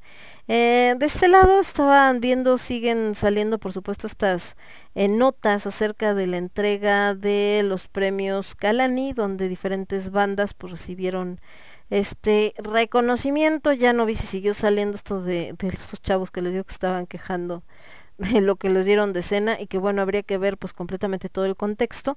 Y hablando también de esto que les decía de gente que está triunfando en Hollywood mexicanas y sobre todo con rasgos tradicionalmente mexicanos, no latino internacional.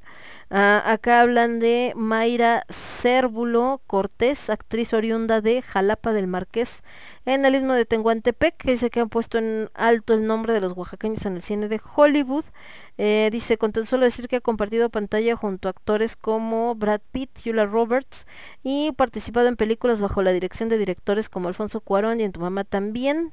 Nos podemos imaginar el nivel de talento con el que cuenta. Fue en el 2006 cuando participó en la película Apocalíptico de Mel Gibson, donde tuvo uno de los papeles principales, eh, que fue una cinta muy exitosa, obviamente. Es poseedor de una gran habilidad lingüística, pues habla español, náhuatl, zapoteco e inglés con una trayectoria de 20 años en cine, televisión y teatro. Y por supuesto, lo primero que empiezan a, a poner no es a comparar con Yalitza de ella eh, si es actriz, ella sí no sé qué, pues obviamente porque Yalitza pues no era actriz, ¿no? Que audicionó para un papel y de ahí la pusieron a actuar y todo, pero pues tampoco como dice el estúpido de Gustavo Adolfo Infante, que bueno, desde que es él, pues es un pobre idiota, que dice eso de que, ay, no me le dijeron barre ahí, no manches, carnal, tampoco, no, no te pases de estúpido.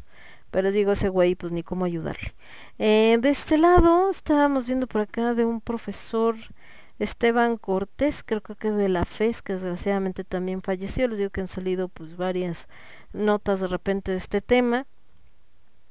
Acá el buen Leo Gutiérrez que anda en, en esto de los premios Calani, que fue en HDX Circus Bar.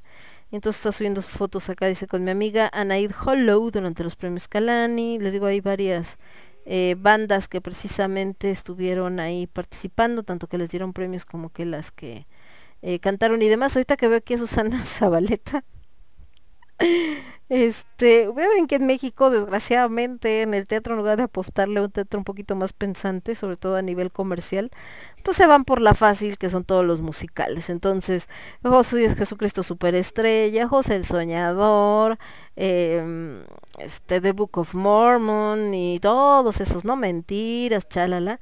Y ahorita están presentando una que se llama The Prom y entre de los que participan está Susana Zabaleta como una de las principales.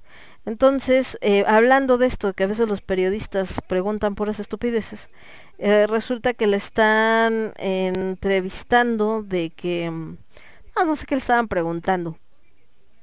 Algo le estaban preguntando de que, de su personaje, que cómo se sentía, ya saben, y todo ese rollo. Y entonces, eh, al monito este de Ventaneando, porque era Ventaneando, se le hace muy chistoso eh, cuando le dice ella que el personaje que interpreta pues es una mujer que canta y que se siente famosa y que cree que saca lo máximo y la misma Susana dice, ah, ya ves, pobrecita, refiriéndose a su personaje. Y entonces eh, al periodista se le hace como chistoso el decirle algo así como la Ninel Conde de pues, como de prom y pues obviamente le salió del alma a Susana Zabaleta, voltea y le dice, ay no chingues, se da media vuelta y se va, ¿no? Entonces yo me moría de risa. Y después el otro así de, perdón, fue broma y no sé qué. Y pues obviamente Susana lo mandó al demonio. Y después estaba así como de, no, no te enojes, en serio, que perdóname, que discúlpame, que fue broma, y, y regálame unos minutos, ándale, por favor, que no sé qué, ya la chava, este, Susana como que dijo, bueno, a ver, pero pues sí estaba enojada y pues con justa razón, ¿no? O sea, dije, ¿qué onda? ¿Cómo comparas la gimnasia con la magnesia? No te pases. Y mm, nada más, acá estábamos viendo, les sigo en esto por las notas que de repente salen por acá. Y nos vamos a ir prácticamente con la última rolita de la noche y regresamos. Mientras acá veo que todo el mundo parece que mañana no trabajan, oigan, un montón de eventos que están pasando ahorita en domingo.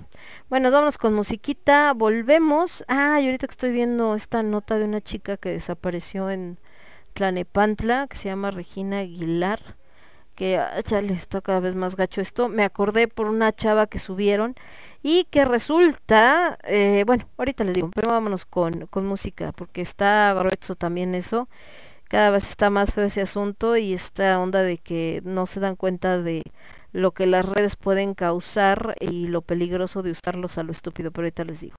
Vamos con música. Me voy con algo de Rising Sun, esto que se llama eh, Never Surrender, nunca te rindas y regresamos. Yo soy Lemon, esto es el quinto elemento y lo escuchas únicamente a través de Radio Estridente. Vuelvo. Somos estridente. Somos estridente.